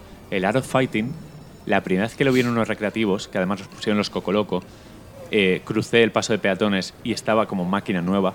Cuando vi ese zoom, Flipaste, esos ¿no? muñecos gordísimos, eran enormes, que además los personajes, el Ryo Sakazaki y Robert García, eran increíbles, tío. Me flipaba porque en la intro Robert iba con un Ferrari y veía la foto como de la hermana o de la novia no sé qué y, y se metía, eh, luchabas siempre en el mismo orden contra los mismos tíos. Ujú. Y recuerdo que si ya pasaba las dos primeras fases, que la primera era contra un, un japo, un samurái que se llama Toto, si pasabas esa y luego te pasabas la de, creo que era Jack o algo así, un gordo borracho motero Ujú. enorme, ya te ibas a la parte de los bonus, que había uno de romper botellas con las manos y otro de tirar las paellas que llamaba yo, que los cames gordos, tío. que me ese juego, tío, y mira que era tosco y torpe y, y raro, pero los sprites eran tan grandes. Yo cuando lo vi lo flipé y lo tengo original y todo Y- ahora en Neo Geo. De ese no ha habido versión, ¿no? Sí, no recuerdo. Para Mega. Para, Para Mega y es Super. que estaba pensando, porque del Samurai me acuerdo. Del Art of Fighting no recuerdo. Y eh, hubo una, si no me equivoco, para PC Engine. O a lo mejor me estoy flipando aquí. Pero recuerdo una muy buena conversión para otro sistema. Creo que era PC Engine. Y es que en esa época los juegos de lucha era como que. Como en Street Fighter eras. Era el A rey. ver, no eras. Igual no eras el mejor, pero. Era el rey. Pero, eh, sí. pero lo, lo hacías bien, era como. Y, y era, Y, y me, me abrumaban. Todo lo de SNK me, era como. Es que todos tenían un estilo de lucha diferente. Yo he Sí. apuntado aquí el, el Wall Heroes 2, Ujú. que me lo pasaba como quería con Dragón, que era una especie de clon de Bruce Lee, y era un juego que no tenía nada que ver con Street Fighter, porque los golpes eran otro rollo. Es que Street Fighter era salto, patada baja. Y luego lo agarrabas, ala, ya lo tenías en ya pajaritos. tenías, correcto. Era como muy Y ya fácil. estabas en pajarito. sí, sí. En pajaritos, tío. que- que Qué todos hemos dicho en pajaritos. Sí, sí, sí, totalmente. Cuando se quedaba medio cao.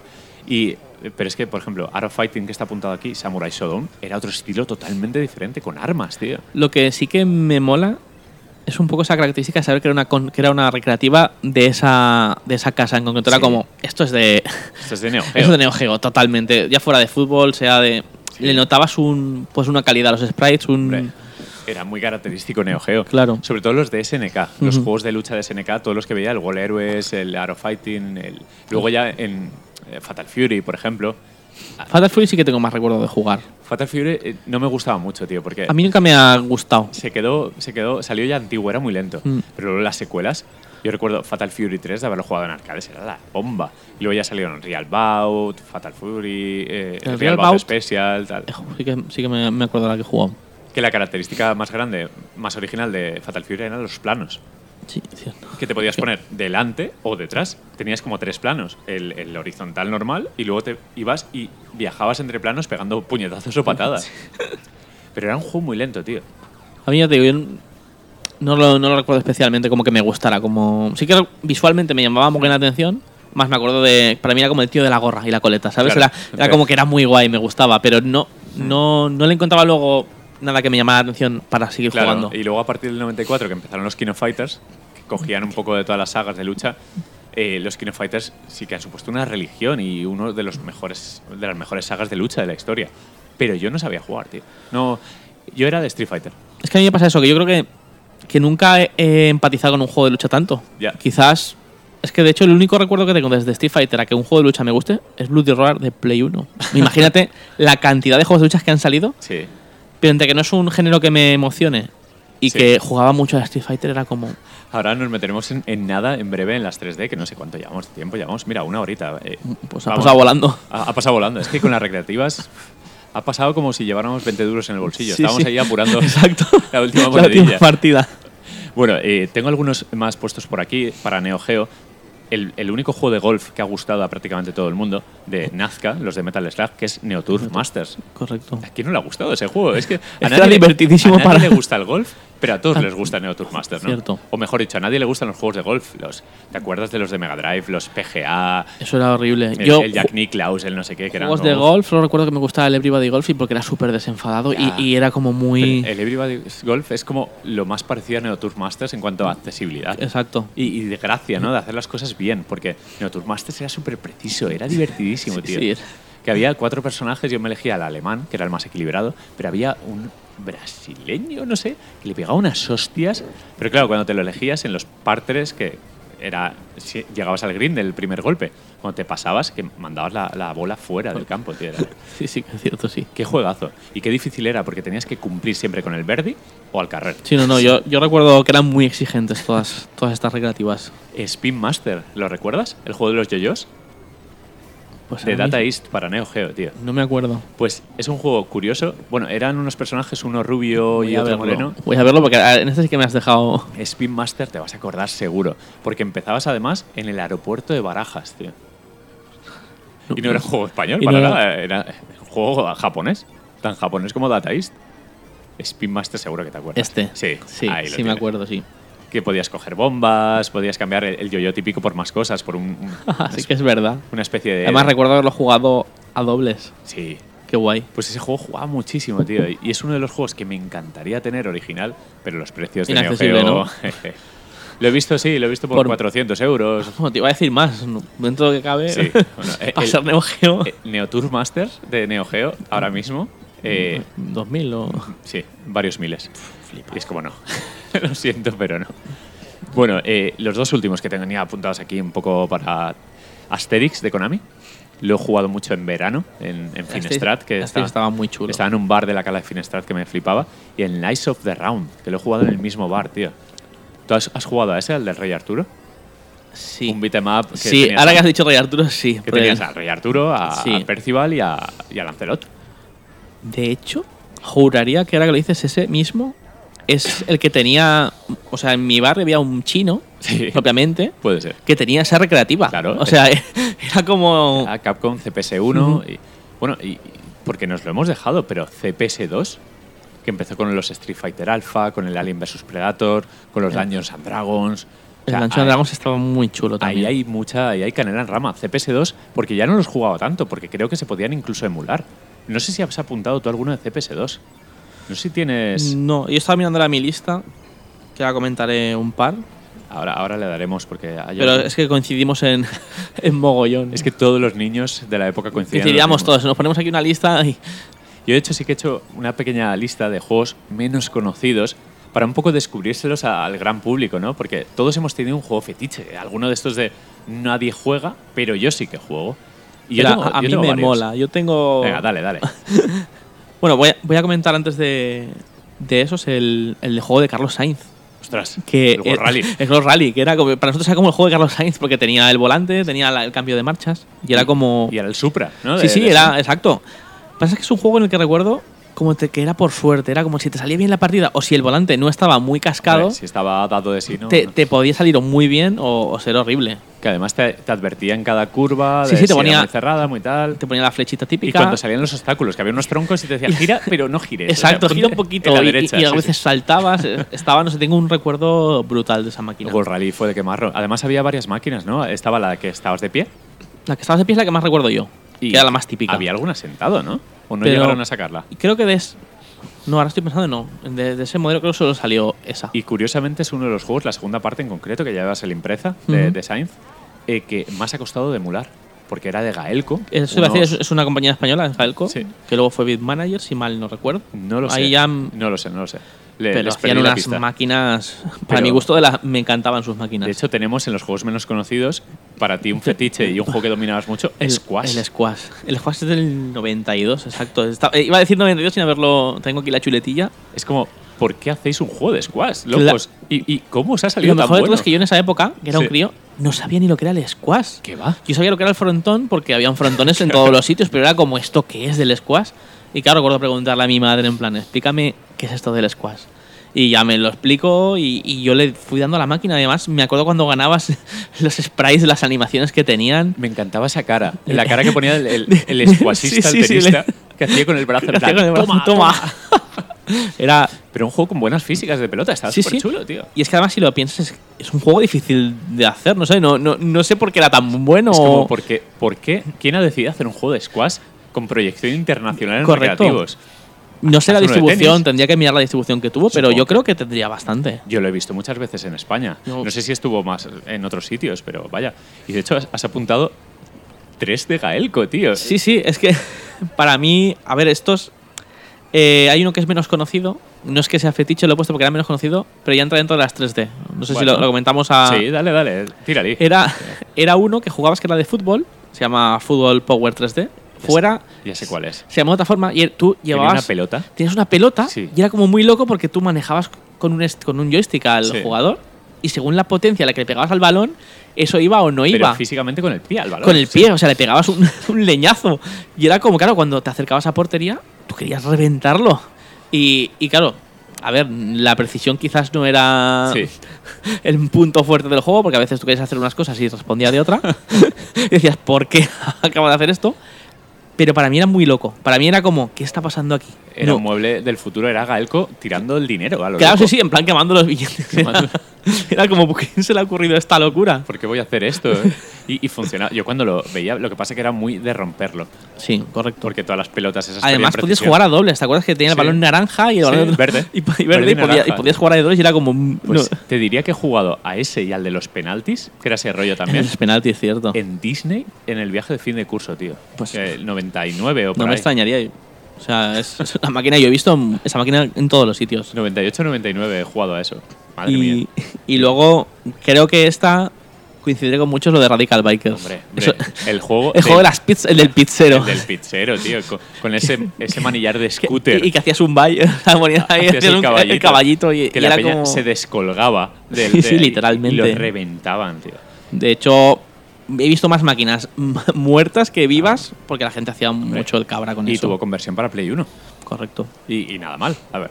No, la conversión de Play 1 estuvo guay y luego de hecho salió Speed Up, creo que fue un juego de coches, también de Gaelco, pero ya no... Sí. no. Es que el, el Bikers tenía un, un algo.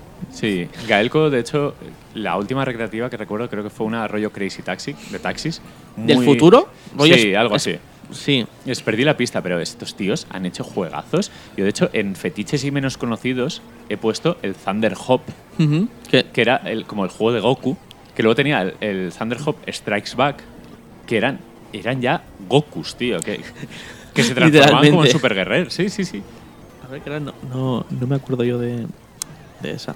Porque el primero, vale, es un juego de acción, plataformero, lo típico de la época, difícil y tal, pero el segundo, el segundo era prácticamente... Era muy loco. Era- había bajado Jesucristo a regalarnos un juego de Goku sin la licencia. Porque yo jugué a un juego de Goku, los Sí, de Van sí Presto, que hay uno. de que los no. Dragon Ball, pero eran infumables, eran tan rápidos, tan toscos, tan locos, que a mí no me gustaban nada. Y eso que el 2 estaba mucho mejor.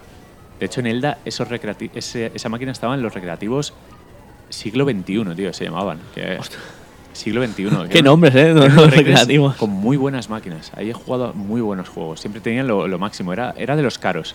Ahí el dueño sacaba pasta y, Más, compraba máquinas. Hablamos de épocas en las que los muebles no eran tan baratos, a lo mejor, o bueno, No lo sé. Ahora que nos meteremos en las 3D, estas sí que son Sí. caras. Yo alguna vez me ha dado por curiosear, porque siempre he pensado, joder, ¿cómo molaría tener un mueble de House of the Dead, ¿sabes? O, de, ostras, o del Jurassic, no Un sé. Un en casa. Y, y lo ves y dices, Un es- Outrun es 2, pasta. antes, antes de que palme, tío, me pillo un Outrun 2. No hemos hablado del Outrun 1.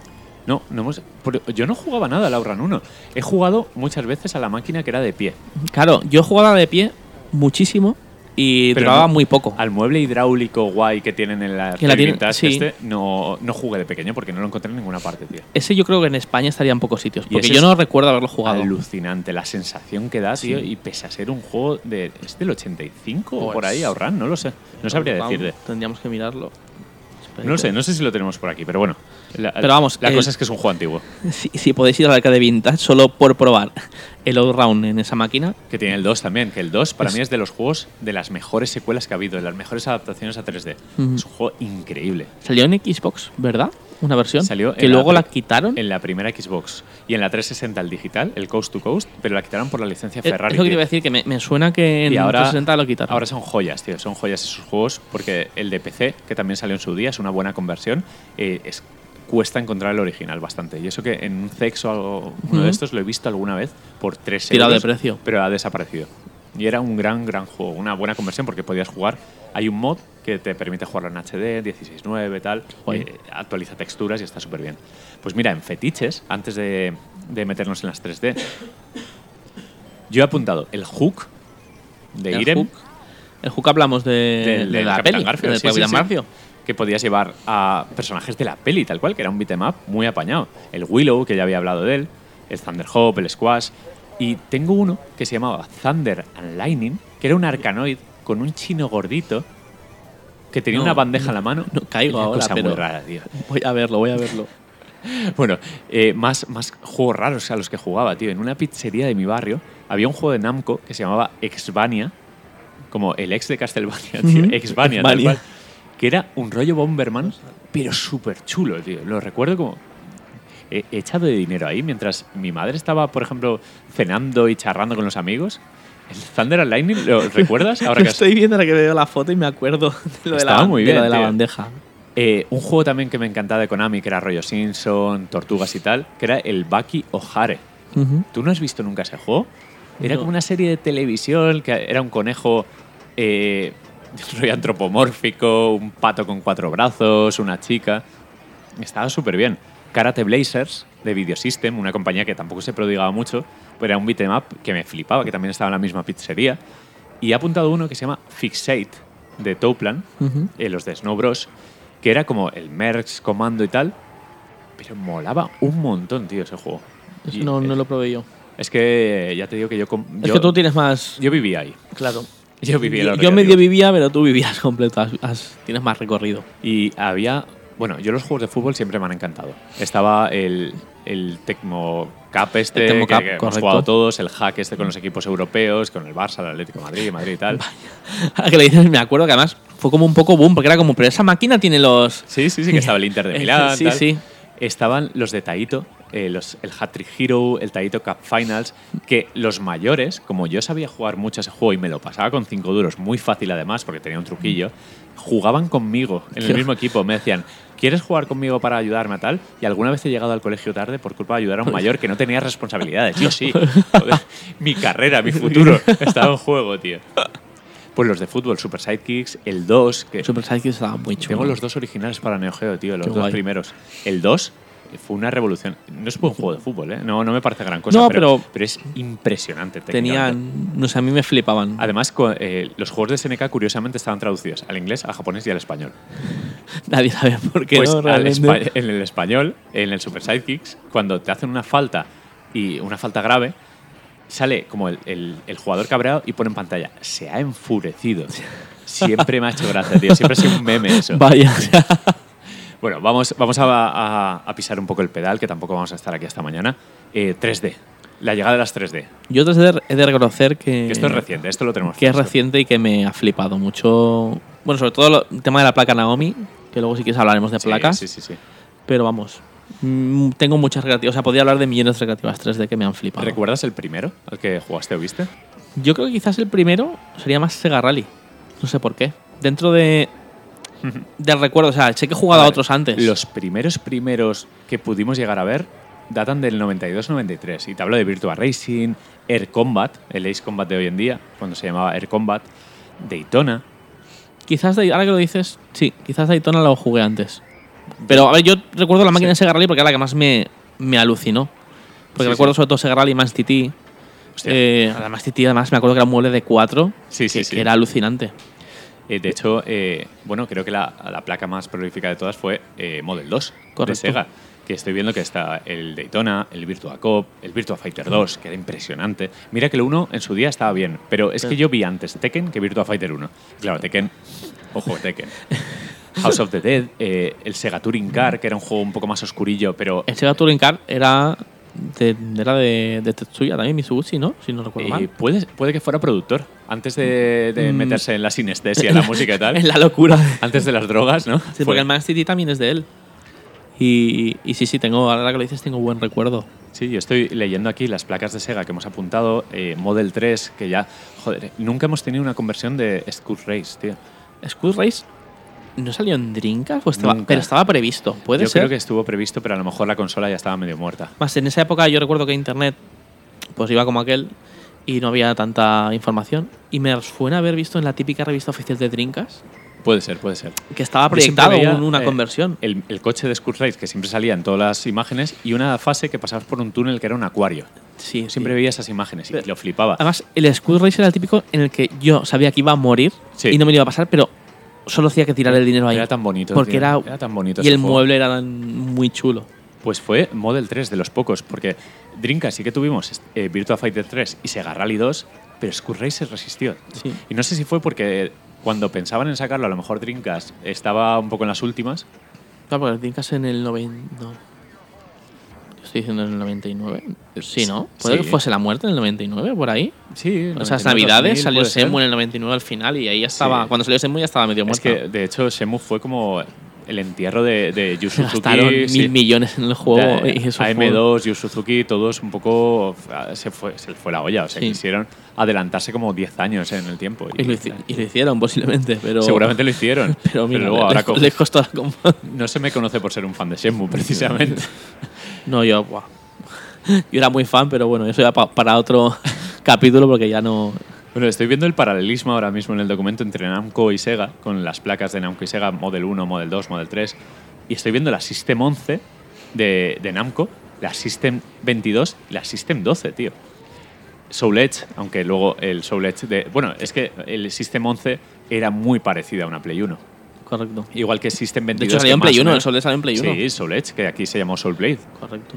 Tekken, Tekken 2, Ridge Racer, luego en System 12 ya Soul Calibur, que el del arcade es bastante peor gráficamente que el de Dreamcast, y Tekken 3, que creo que es el, el gran juego 3D de lucha de Play 1 de los grandes Tekken 3. De hecho, es el que más se recuerda, yo creo. Y, Sí. y la base, ahora juegas a cualquier Tekken y es como. Sí, es, es- parece Tekken 3, pero con mejores gráficos, no, sí, sí, sí. no tiene más. Luego sí que es cierto que Namco sí que dejó un poco más los arcades de lado, pero luego vino Sega con Naomi, con Limber, con Chihiro, y empezó a sacar, bueno, Naomi, que es. A mí es la Dreamcast pura, más.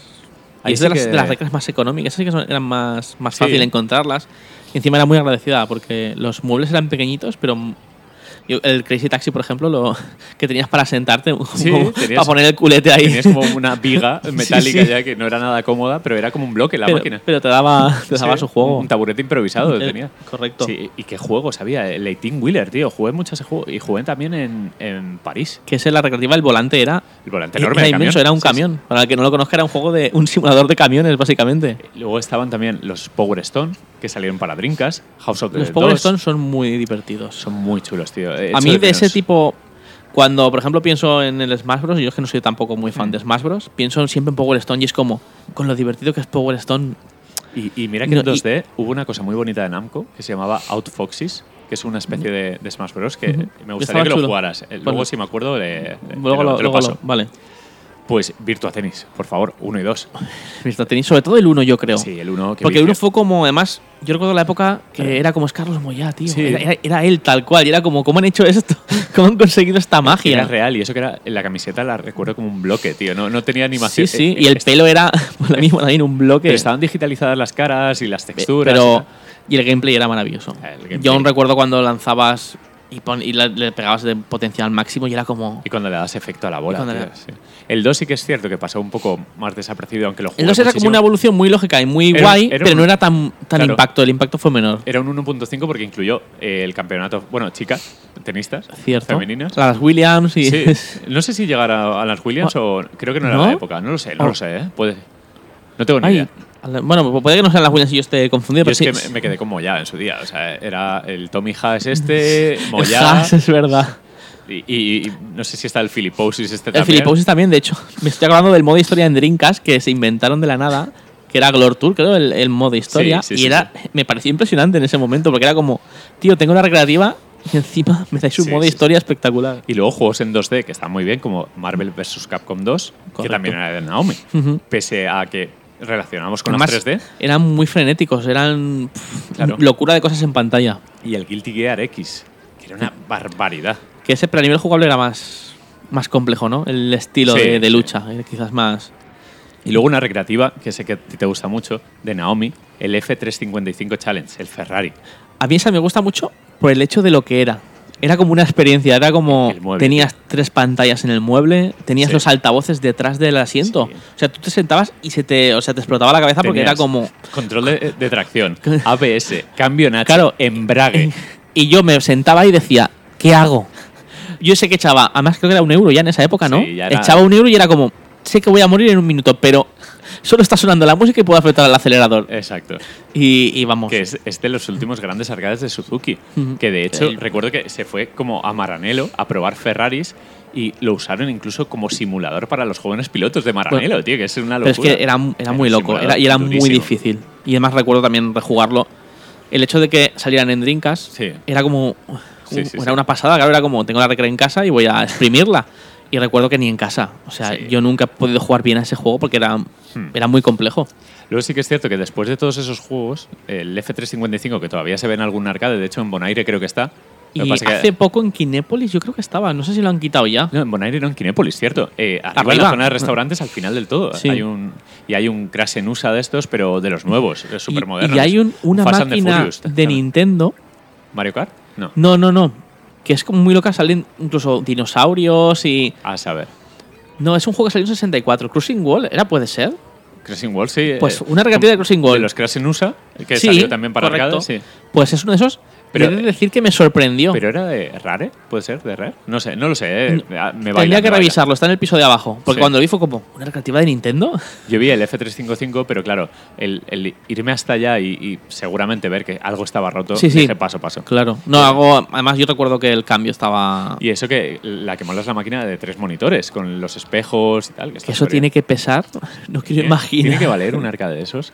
Es que es un monstruo y la de electricidad que debe consumir también alimentar tres monitores, Tres monitores. con tecnología antigua. Claro. CRT, ¿sabes? CRTs de, de 50 Como kilos tres- cada, cada monitor. Tres arcades ahí en casa, tres en uno. Luego estoy viendo que sí que es cierto que con Chihiro, que ya vino el Outrun 2, Virtua Cop 3, House of the 3 y con Limber, en Virtua Fighter 5, que ya era más moderno, era más la generación de Play 3, por así decirlo, ya le perdí la pista a los arcades. A mí, House of Thieves 3 Hmm. ya no me. De hecho, el mueble juraría que en vez de con pistolas iba con un rifle, puede Creo ser. con recortadas O con recortadas. o algo así. y no, me sé. gustó, porque yo soy muy fan del 2. O sea, el- el 1 me gustó, pero para mí el 2 es como. El 2 es que lo tuvimos en casa con Dreamcast. y- Claro. Y te lo sabías de memoria, entonces ibas a la recreativa, jugabas con la pistola y era como. Sí. Y lo- me acuerdo de los bosses, el, el primer boss este que, que llevaba. Sí. Sí, mira que en la System de Namco, el- los que recuerdo así. Bueno, no, sé- no sé si eran de System, creo que no. Los Time Crisis, que fueron los otros grandes juegos de pistola. A mí el Tank Crisis 2 también me ha marcado. que jugamos mucho en Play 1 con, con la, la con Encima, esta de. tenías la diferencia de que en Sega disparabas fuera de la pantalla Claro. y, eh, y con Namco tenías el pedal, que era, era magia el pedal. Sí, el pedal era magia. Era, y además el que podías elegir caminos, que había como Claro. cosas. Y además, el pedal era como, como una cuarta dimensión, como, Buah, me estoy escondiendo de verdad. Además, yo recuerdo como que, O sea, te flipabas. como que te flipabas. te escondías y salías. Era... De hecho, hay un juego que creo que es de Konami, eh, que tiene una cámara que te traquea y te tienes que esconder de verdad. te Tienes que agachar. Que eso lo vi en Japón y hay un vídeo en internet muy famoso de estos memes de un japonés disfrazado como de soldado jugando a eso. Y claro, Tiene que ser una eh, locura un eso. ninja. Claro. Qué guapo.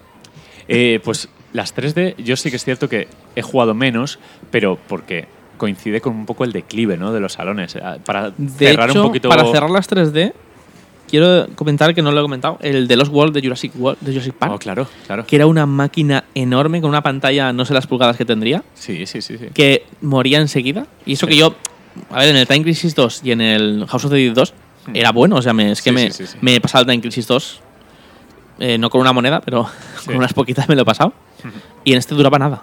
Era como que me mataban enseguida. Y, pero tengo un recuerdo de decir, Buah, de verlo y decir, me voy directo a jugar a ese juego. ¿Y, y por qué crees que los recreativos... A ver, hay muchos motivos más que obvios, pero ¿cuáles enumerarías? ¿Por qué, ¿Qué ha pasado con los recreativos? ¿Por qué se han ido ya de nuestras vidas? Yo creo que hay muchas cosas, muchos Yo creo que motivos. también ¿Qué- la tecnología todo? Sí. la tenemos mucho en, en casa, ¿no? Se ha abaratado de tal En- manera saba- que... eh, sí.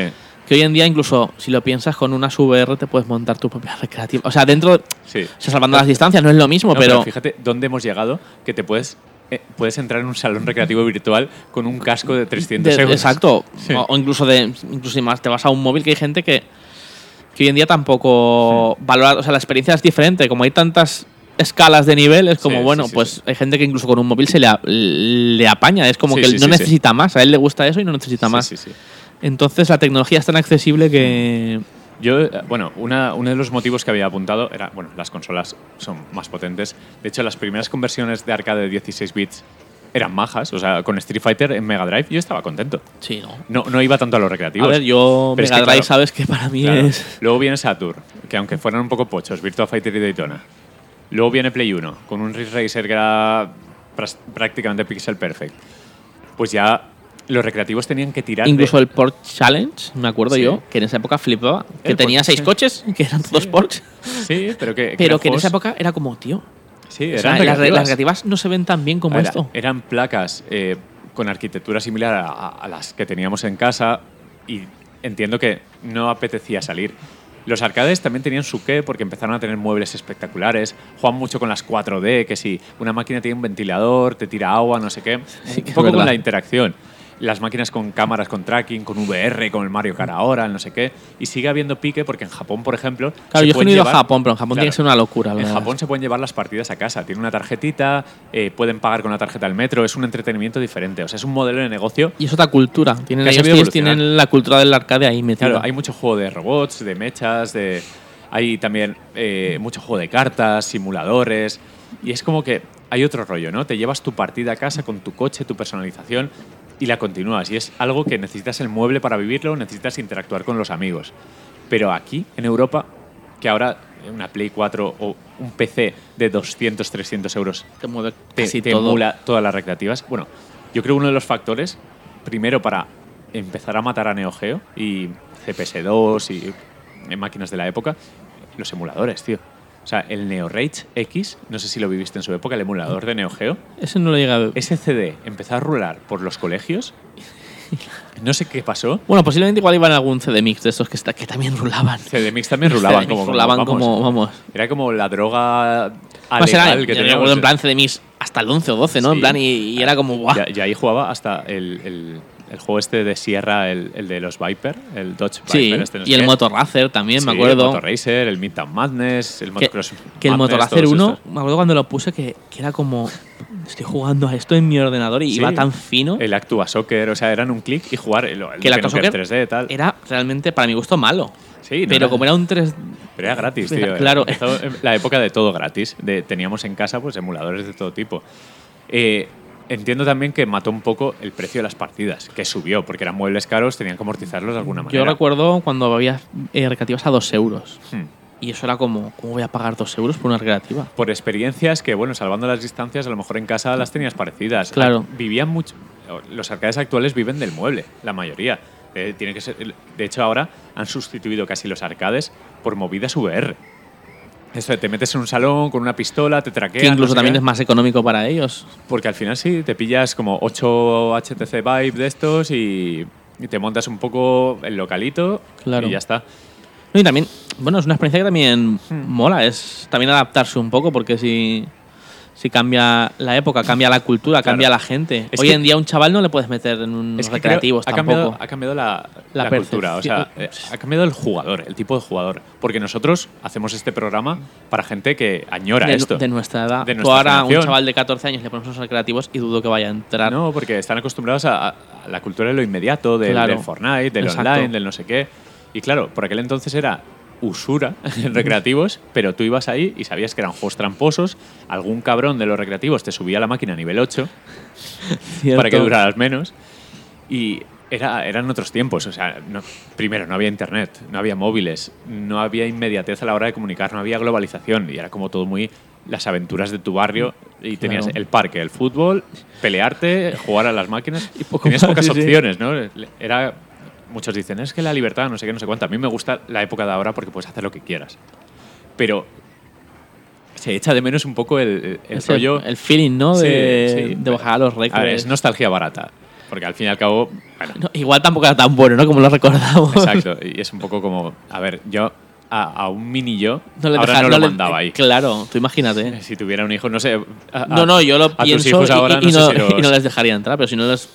Yo a veces hago la comparación con que yo con la edad de mi hija iba por el pan. Sí. Y yo a mi hija no le dejaría ir a por el pan ahora. Entonces, eso lo podemos extender y Sí, sí, extrapolar a muchas cosas como los recreativos. Tal cual, tal cual. Y, y con eso, pues claro, es eso, es- los tiempos cambian y hay que adaptarse y pues o te adaptas o mueres y al final yo creo que ha sido la un poco la muerte, ¿no? Dentro de, de que en Japón tendrá su tirada, de que, sí, en Japón siguen funcionando. de que de vez en cuando te encuentras... Pero porque ahí lo han profesionalizado. O sea, los, las recres clásicas que quedan van a por el high score, o sea, van a tope. Aquí era un rollo muy casual, muy de entretenerte un rato y ya está, y hablar de ello y, y luego comprarte una hobby consolas y mirar fotos, tío. Ahora es todo demasiado fácil, sí, demasiado hasta se inmediato. ha perdido el tema de comprar una revista. Sí, sí, sí. O sea, las revistas mueren hoy en día Pero porque no tiempos- hay. Y entonces al final es por lo mismo. Mueren las revistas, mueren los arcades. Hay tanta información Sí, y es tan accesible. Y es que está a un clic todo. exactamente. Yo quiero Y- jugar al Metal Slug y me puede costar, 10 no sé, Nada, un nada. minuto conseguir el Metal Sí, Slug. Metal Slug ROM o emulador online, que pones eso y te sale una web donde lo juegas online, con Entonces- soporte para mando y todo, con un módulo Java loco o lo que sea. y, sí. y tienes por un lado eso y por otro lado lo que tú dices. Pero no es el Fortnite. No, es un poco como. Y al final es e- ese punto medio, como que ya no hay nadie, solo los nostálgicos. Creo que los tiempos han cambiado no para bien ni para mal, creo que han cambiado simplemente. Yo, de hecho, prefiero tener ahora mismo más opciones que antes, porque ahora, si quiero, puedo ir a unos recreativos gracias a, a iniciativas tan guays como la de Eevee, le- claro. que van en Vintage, que me parece una barbaridad. O sea, además es pasión pura por los videojuegos lo que sienten ahí. Y además que, que notas cuando vas, yo cuando fui, Yo jolín. lo flipo, tío. Yo lo flipo. Es Ahí, una locura. Ahí estoy en, en mi salsa. Y, y me encanta ver a, a- a padres, de los que son ahora. llevando padres, a sus hijos. O sea, llevando a, sus mí me pasó. Cuando lo vi era como. Además, echan la tarde ahí. Y, Sí. y los chiquillos flipan. Sí. Porque también ven que su padre está. Lo ven felices. Claro. ven la onda y es que es, está muy guay. Yo cuando he ido, he ido una vez. Y vamos, es que iría todos los meses si me apuras. Estaba viendo ya un poco el documento, todo lo- Estaba viendo la cantidad de pasta que se, han- se ha tirado en los recreativos por parte del desarrollador, del que ha ideado, porque en- tenemos un espacio de máquinas locas aquí que hemos guardado. Es que Namco, y esto lo he visto en persona en Tokio, si no me equivoco. Yo sé cuando dice- pusiste la foto me quedé muy loco. No, no- no- no tiene Es que sentido. fíjate si gastaban dinero en recreativos, fíjate si era maravillosa la época, de, de que eso iba como un tiro, de lo drogados que estábamos, que Namco coge el Ridge Racer, lo llama Full Scale, planta un, un Mazda MX5 LNA, el primero, mete una pantalla de cine y, y, tira- y tírale. y tírale. O sea, en un coche real, a escala real, jugando en Ridge Racer, que no tiene nada que ver con, con un simulador Es ni que nada. para amortizar esa recreativa, es, es escandaloso. no sé la de partidas. A ver, que la, que la habrán amortizado seguro, pero. Tela, no. Estoy viendo máquinas que te gustaría haber probado. Sí, El- a mí yo tengo un, un- eso con el Star con Star Wars en general, porque son En el Arcade Vintage Davy está el Star Wars que has puesto aquí. El primero, el de Model 1. pero ese está, pero cuando fui estaba roto. Ah, pues yo cuando O lo fui- estaba o En mantenimiento o Estaba en mantenimiento y fue como no me hagas esto si venía también por esta. Pero la, la arcade esta, la Trilogy, Sí, que es más reciente. Esa he leído en muchos sitios que está muy guay y es como no la encontraré. Ah, la- la grande La esta, grande, sí. además, juraría que en el Madrid Game Week Sí, sí. Pues además lo pusieron dentro de un X, de, Sí, sí, de una ala X o de, o de no, de lo de, de un TIE, creo que lo metieron dentro. No sé, no sé. Yo, yo jugué en una Madrid Games Week y también jugué en, en Santa Mónica, en los recreativos que están en lo mítico que están en el GTA del puerto con la. Noria y tal. Ahí estaba ese arcade. guay. Y jugué ahí y es alucinante. Y claro, como yo tengo recuerdo de GameCube, del- de, los, de los Rogue que hizo el Factor 5, ¿no? Hmm. Los juegos, que eran juegos muy El chulos. Rogue Squadron. Y tengo recuerdo de, del Star Wars del 32X, que era. A ver, a mí me flipa ese juego, eh, me parece brutal. lo mejor que existe. Estaba brutal. Pero claro, pienso un poco en esas dos referencias y es como. Me molaría tanto poder jugar a- al Star Wars Trilogy. y has puesto el de Vainas, el de Star Wars Racer. El de Vainas. Este es brutal. Es que en 64 y en Dreamcast había una versión, Sí. Pero por algún motivo en Dreamcast no sé por qué, porque en esa época era tan fácil Claro. acceder a los juegos con Claro, el no, Reno. hombre, con el Utopía con el loco. Utopía, exacto. Pero por algún motivo nunca lo, nunca lo tuve. Sí. Y claro, siempre he visto esta recreativa y era como, ¡buah! Pues a mí que me gustan las recreativas de coches. Eso se soluciona fácil. Un día te vienes y jugamos. Y, y no sé, me hubiese. Claro, la, la experiencia en recreativa Sí. cambia un poquito, es, es diferente. Sí, pero eh, estoy flipando con. Es que te pones a buscar fotos de muebles y te das cuenta del despilfarro que había ahí. El, el modelo de Sega Rally 2, Sí. que era hidráulico Sí, sí, sí, y se brutal, movía. y brutal, que era- Además, que notabas cuando te salías de la pista del traqueteo. Además, era, el modelo era como el Stratos, el Lancia Stratos. Sí, este, cierto. ¿no?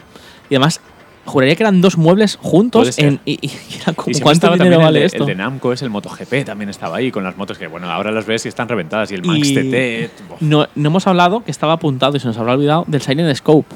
Ostras, Silent ostras. Scope, que es un juego de francotiradores De Namco de también. Namco. No, de, o de Konami, no. No, de Konami. De perdona, Konami, de Konami. de Konami. Sí.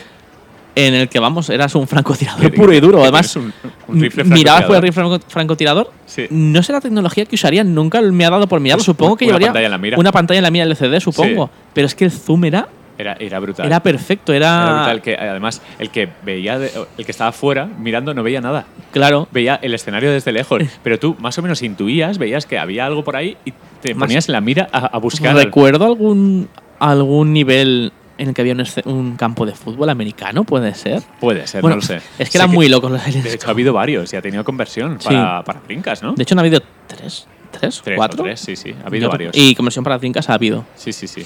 Que, que en Drinkas recuerdo con mucho cariño el Confidential Mission, que es como que luego, pero, pero mejor todavía. de hecho, luego juraría que salió en Drinkas y luego hicieron al revés, hicieron conversión al, ser, al ser. arcade con ese y con el Ghost. No, Ghost Squad, no, Ghost Squad. Buah, no lo sé, no lo sé. Es que han, han salido varias recreativas que. Salió también uno de vampiros, que no sé si llegó a salir para Drinkas. Cierto, cierto. Sega, y había uno también con, unas, con unos rifles grandes que se ponían a los lados. Madre mía, no sé. Es muy loco. Era una recreativa de color verde, era. Es que ahora todas las máquinas son así, son Claro. juegos de pistola, el Time Crisis 4 o 5, no sé por cuál van. que encima en Time Crisis 4 o 5 podía yo recuerdo haber jugado puntualmente Sí. y tenías como no sé cinco armas seis No y era sé. como Sí. de todo y era En Virtua Cop 3 es así, tienes también coges Es que disparas 3 a un no- arma y se te pone. no lo, he- no lo he probado me hubiese molado Está en Ibi. Así que cuando vayamos pues habrá que hacer otra visita habrá que porque hacer así, así sí. probamos eh, o sabemos el nuevo Sí, el nuevo sí. museo que tiene que ser una locura eso Pues mira, eh, antes de terminar, eh, tenía, había pedido a través del Twitter, de la cuenta de Twitter de OldG Plus, que ya está activa y bueno, aunque tiene. Soy poco tuitero, ¿eh? Nueve tweets, a ver si le doy caña. bueno había, había pedido un poco pues que me contaran eh, juegos a los que jugaba la gente, que les molaba, que les había marcado, a lo mejor no tan conocidos. Y, por ejemplo, mira, eh, Javi Carmín dice que Outrun, Afterburner, Shadow Dancer, Toki. Fíjate que Toki, somos de, de sitios diferentes y hemos jugado los mismos. Final Fight, Simpsons, Sunset Riders, Windjammers, Cadillacs and Dinosaurs, NBA Jam, Super Sidekicks, Sega Rally, los Taxi Taxi, mismos. Virtua Tennis, los mismos, tío. O sea, qué comunidad había sin saberlo. claro Aquí y Bernat, sin internet que es lo que, lo que tú dices el, Sí. el boca a boca el que todo llegara el, el Leyendas Urbanas, tío, que es fantástico. Me acuerdo, Leyendas Urbanas locas, con, incluso con el Robocop de Data East también, unas cosas que me decían que si haces esto sale un Terminator, no sé qué. Yo, ¿qué? ¿Cómo va a salir? ¿Qué? Pues Bernat Nicolau nos dice que no, no ha jugado nunca a, eh, a arcades, pero que le tiene ganas al programa. O sea, a mí me encantaría no saber de Ostras. recreativos y escuchar a dos desgraciados hablando locuras Hablando de, recuerdos, sí, sí. Mira, Borja Nois dice que la ahorran que el domingo su abuela le daba 100 pesetas, iba a los regres de Antiguo Reino, aquí en Valencia. Es- esos en el antiguo reino Sí. habían varios además juntos, Pues era una que locura. Él giraba el volante y su padre apretaba los pedales, que yo no llegaba, dice. Qué bueno. y que ha jugado en el Sega Park a 4 al Sega Rally, tío. Claro. Que eso sí que habéis tenido la suerte de vivirlo. Y de hecho, si mal no recuerdo, abrieron un Sega Park en Alfafar más tarde. Sí. Pero yo, como en esa época, claro, yo era un chiquillo, me tenían que llevar mis padres. Mi padre era como, hombre, hasta Alfafar no nos vamos a ir si está, si tienes uno en el centro, ¿no? Claro, claro. Y, Pero- y pero nunca me llevaron, recuerdo. Por una máquina mato. Claro, ¿no? pero yo sí que tengo el recuerdo de haber pasado, más justo donde estaba el Carrefour, vaya. Sí, sí, sí. En el centro, en el, hay como un mini centro comercial antes. Sí. Pues ahí, eh, además recuerdo ver el logo de Sega Park y decir, por favor, vamos, vamos ahí. Pero claro, era como, es más de lo mismo, ¿no? no te preocupes. Es que, es que Y era como, no puede ser más de lo mismo nunca. No, porque se, se oyen rumores en el barrio de que está esa máquina y tengo que ir. claro, claro. Pues mira, Álvaro Bori eh, dice que guarda muy buen recuerdo del mueble completo a dobles del Outrunners. El Outrunners molaba un montón. ¿El Outrunners? No era súper desenfadado. No era el Ferrari típico, sino que había otros coches, tenía un estilo gráfico muy chulo. Nunca tuvo conversión para. Conversión bien. O sea, hay que jugarlo en MAME, eh, algún emulador. Dice que le encantaba el Silent Scope de Konami con el rifle de franco. Claro. Mira, qué casual. Es que. Andrés dice que en el Sega Park de la calle Joaquín Costa, que es Justo. el que yo jugué, el que, el que iba yo. que jugaba mucho al Sega Rally, al Marvel vs. Capcom, a Virtua Tennis también, pero que lo recuerda caro. Pues supongo que ya Sí, empezó el euro casi. ¿no? Claro. Sí, sí, no, es, yo juraría que eso era el euro. Dice que en un bar de Extremadura jugó por primera vez al Tetris y consiguió unos pins de los Power Rangers. No sé, no sé. Oye, perfecto. Haría el récord del día, Sí, ¿no? No sí. sé. Marcos aquí me pone que Time Crisis 2 y House of the Dead en Diego de León en Madrid, que so- que son recreativos. La ¿no? recreo ¿no? del House of the 1 yo la recuerdo menos. Y la recuerdo más Yo difícil. la del 2 sí que la recuerdo. La del 1 no tanto. Por eso la del 1 la recuerdo más difícil y, y un poquito peor. La del 2 es que me flipaba. Y aquí tenía una respuesta que tiene en la cuenta de Twitter cerrada, que a ver si lo encuentro la mención. Ta, tara, tara. Perdón, perdón, estoy buscando la mención. La encuentro enseguida. A ver, la No tengo. La tengo. Pues no sé dónde la tengo. Me lo había dicho Rodrigo, un amigo que era compañero mío de curro. Es que me, me frieron el otro día menciones sobre una cosa estúpida. Ay, no la encuentro. Pero recuerdo que él tenía un juego muy fetiche, muy raro. ¿Tú te acuerdas de que Neo Geo tuvo una placa 3D? Muy No, tardía. no pues había un juego que se llamaba Buriki One, que cada personaje dominaba unas artes marciales diferentes. Boxeo, kickboxing, Pues no- karate. Pues un juego súper oscuro de Neo Geo que luego, si eso lo buscas en, en YouTube, vas a ver qué cosa más extraña, tío. Vale. O sea, eh, Neo Geo yendo ya a, a por todas, en plan, venga, da igual. Tírale, lo que da lo salga. que, lo que salga, ¿no? Saca una placa en 3D cuando las 3D ya no importan en recreativas porque está todo muerto. Pues sacó una placa y ese Buriki One es de los juegos más interesantes que hay. Mira. Eh, se Una llamaba- rareza, ¿no? Se llamaba Hyper Neo Geo 64 la placa o algo así, me, me suena. Pero claro, yo nunca ni la he emulado ni nada, tío. Y ese arcade lo tenía. Él creo que vivía en Logroño cuando por aquel entonces. Pero no encuentro el tweet, tío, porque tiene la cuenta cerrada y uy, le doy al micro y no se, no se ha visto por ahí. Eh, bueno, eh, quería terminar. Eh, no sé si. No sé si tú has tenido algún juego de estos fáciles de habértelo pasado con 5 duros. Fáciles, fáciles. Más mm, fáciles, de que recuerdas de. Yo recuerdo haber pasado el squash El squash con 5 duros es Sí, meritorio, ¿eh? porque es que jugaba muchísimo. Muchísimo porque además iba al Perello porque un Sí. amigo tenía allí un... Pues Sí, eso, sí, se sí. alquilaba un apartamento, era mi mejor amigo y iba allí. Además pasaba 15 días allí. y era como que todos los días jugaba. Qué bueno. Y claro, a ver, al principio no me lo pasaba con 5 duros, pero al final de, de tanto, tanto, tanto, Sí. era, era ese. Pues yo sabes que me acababa muy fácil el Combat School. Combat School. Era uno de Konami. eh, era antiguillo, del 88 sería por ahí. Que eh, entraba rollo como la chaqueta metálica, la academia militar, tal, y tenías varias pruebas que eran todos minijuegos. Era uno de una carrera por el río, otro una carrera normal, de obstáculos, otra de disparo, y la prueba final era como eh, una guerra real, como un secuestro, y tenías que, era como un beat'em up muy cutre, que tenías que andar y duraba, la, eh, la partida duraba 10 minutos, ¿eh? no creas que más. Pues ese tío lo, lo recuerdo como que lo dominaba. Era como, "Bah, lo juego y lo, lo jugué hace relativamente poco, hace unos años, y no, no pude hacer nada. Pero era uno de esos juegos que me pasaba súper fácil. pues, Yo hay otro que tengo el recuerdo, a ver, de que era difícil, pero como en casa lo tenía en esa época en Operation Wolf, Sí. que tenías el mueble con la metralleta, pues se me parecía durísimo, tío. era durísimo. A ver, creo que no me lo pasé. Pero recuerdo durar mucho porque en casa ensayaba con Sí. el. Tenía el Ah, ordenador eh, con- vale. con, MS2 Sí, sí, sí. y ese y el Prehistoric eran los únicos dos juegos que tenía. Prehistoric, qué grande. Entonces, y recuerdo jugar con el ratón Sí. y saberme dónde caía todo. Entonces recuerdo, era como, ya iba como con los trucos, ¿no? Y Pues- tengo recuerdo de durar mucho, no pasármelo, pero, pero sí durar mucho. Bueno, pues está bien. Yo he puesto el Soccer Brawl. ¿Lo recuerdas de Neo Geo de Sí, fútbol sí, sí, futurista? cierto. Había un truco, tío, que disparabas. Había como en el centro del campo, había como una línea imaginaria que trazabas más o menos, que disparabas recto ahí y entrabas siempre Sí. el balón. Y era como, eh, voy 0-0, me queda minuto y Pues medio. tiro por aquí, ¿no? Venga, voy a meter tres y ya descanso. Y- pues, vamos a lo seguro, ¿no? sí, sí, era brutal. Yo es que en los juegos de fútbol jugaba mucho. De hecho, el Super Sidekicks 2, Ujú. eh, uno de los tres botones, porque tenía el tiro, el pase alto y un botón que te tirabas el balón para adelante. Pues si te ibas al fondo de, a la línea de fondo y con el botón del autopase ese tirabas en recto, en paralelo hacia el portero, al portero, lo atravesabas y te metías dentro de la portería, tío. Sí que me suena ahora que lo dices. Un truco muy guarro. Sí, sí. Y siempre me elegía Argentina porque eran todos unos melenudos súper simpáticos, tío. Que era como Batistuta y compañía, ¿no? Pues Batistuta, vaya. Canilla, Batistuta y toda la peña. Me estoy hablando del, del primer pro de Play 1 que era Batistuta, pero no se llama Batistuta como tal. que Sería tenía- Batustita Sí, o algo así, alguna tontería. Roberto Larcos, tío. Roberto, Roberto Larco. No, Pues- de fútbol no hemos hablado de Virtua Striker. Virtua Striker era injugable, Que, tío. A mí no me ver, gustaba. A mí no me gustaba ni injugable, pero le echaba siempre. Era porque era impresionante. Porque era como unos monigotes 3D gigantes sí, sí, y aparte sí. una cámara que estaba como pegada Sí. a- Pero era no tenía sentido. Los, los muñecos hacían Que era lo de AM2 querían. también ese juego. Pero hacían lo que querían los jugadores.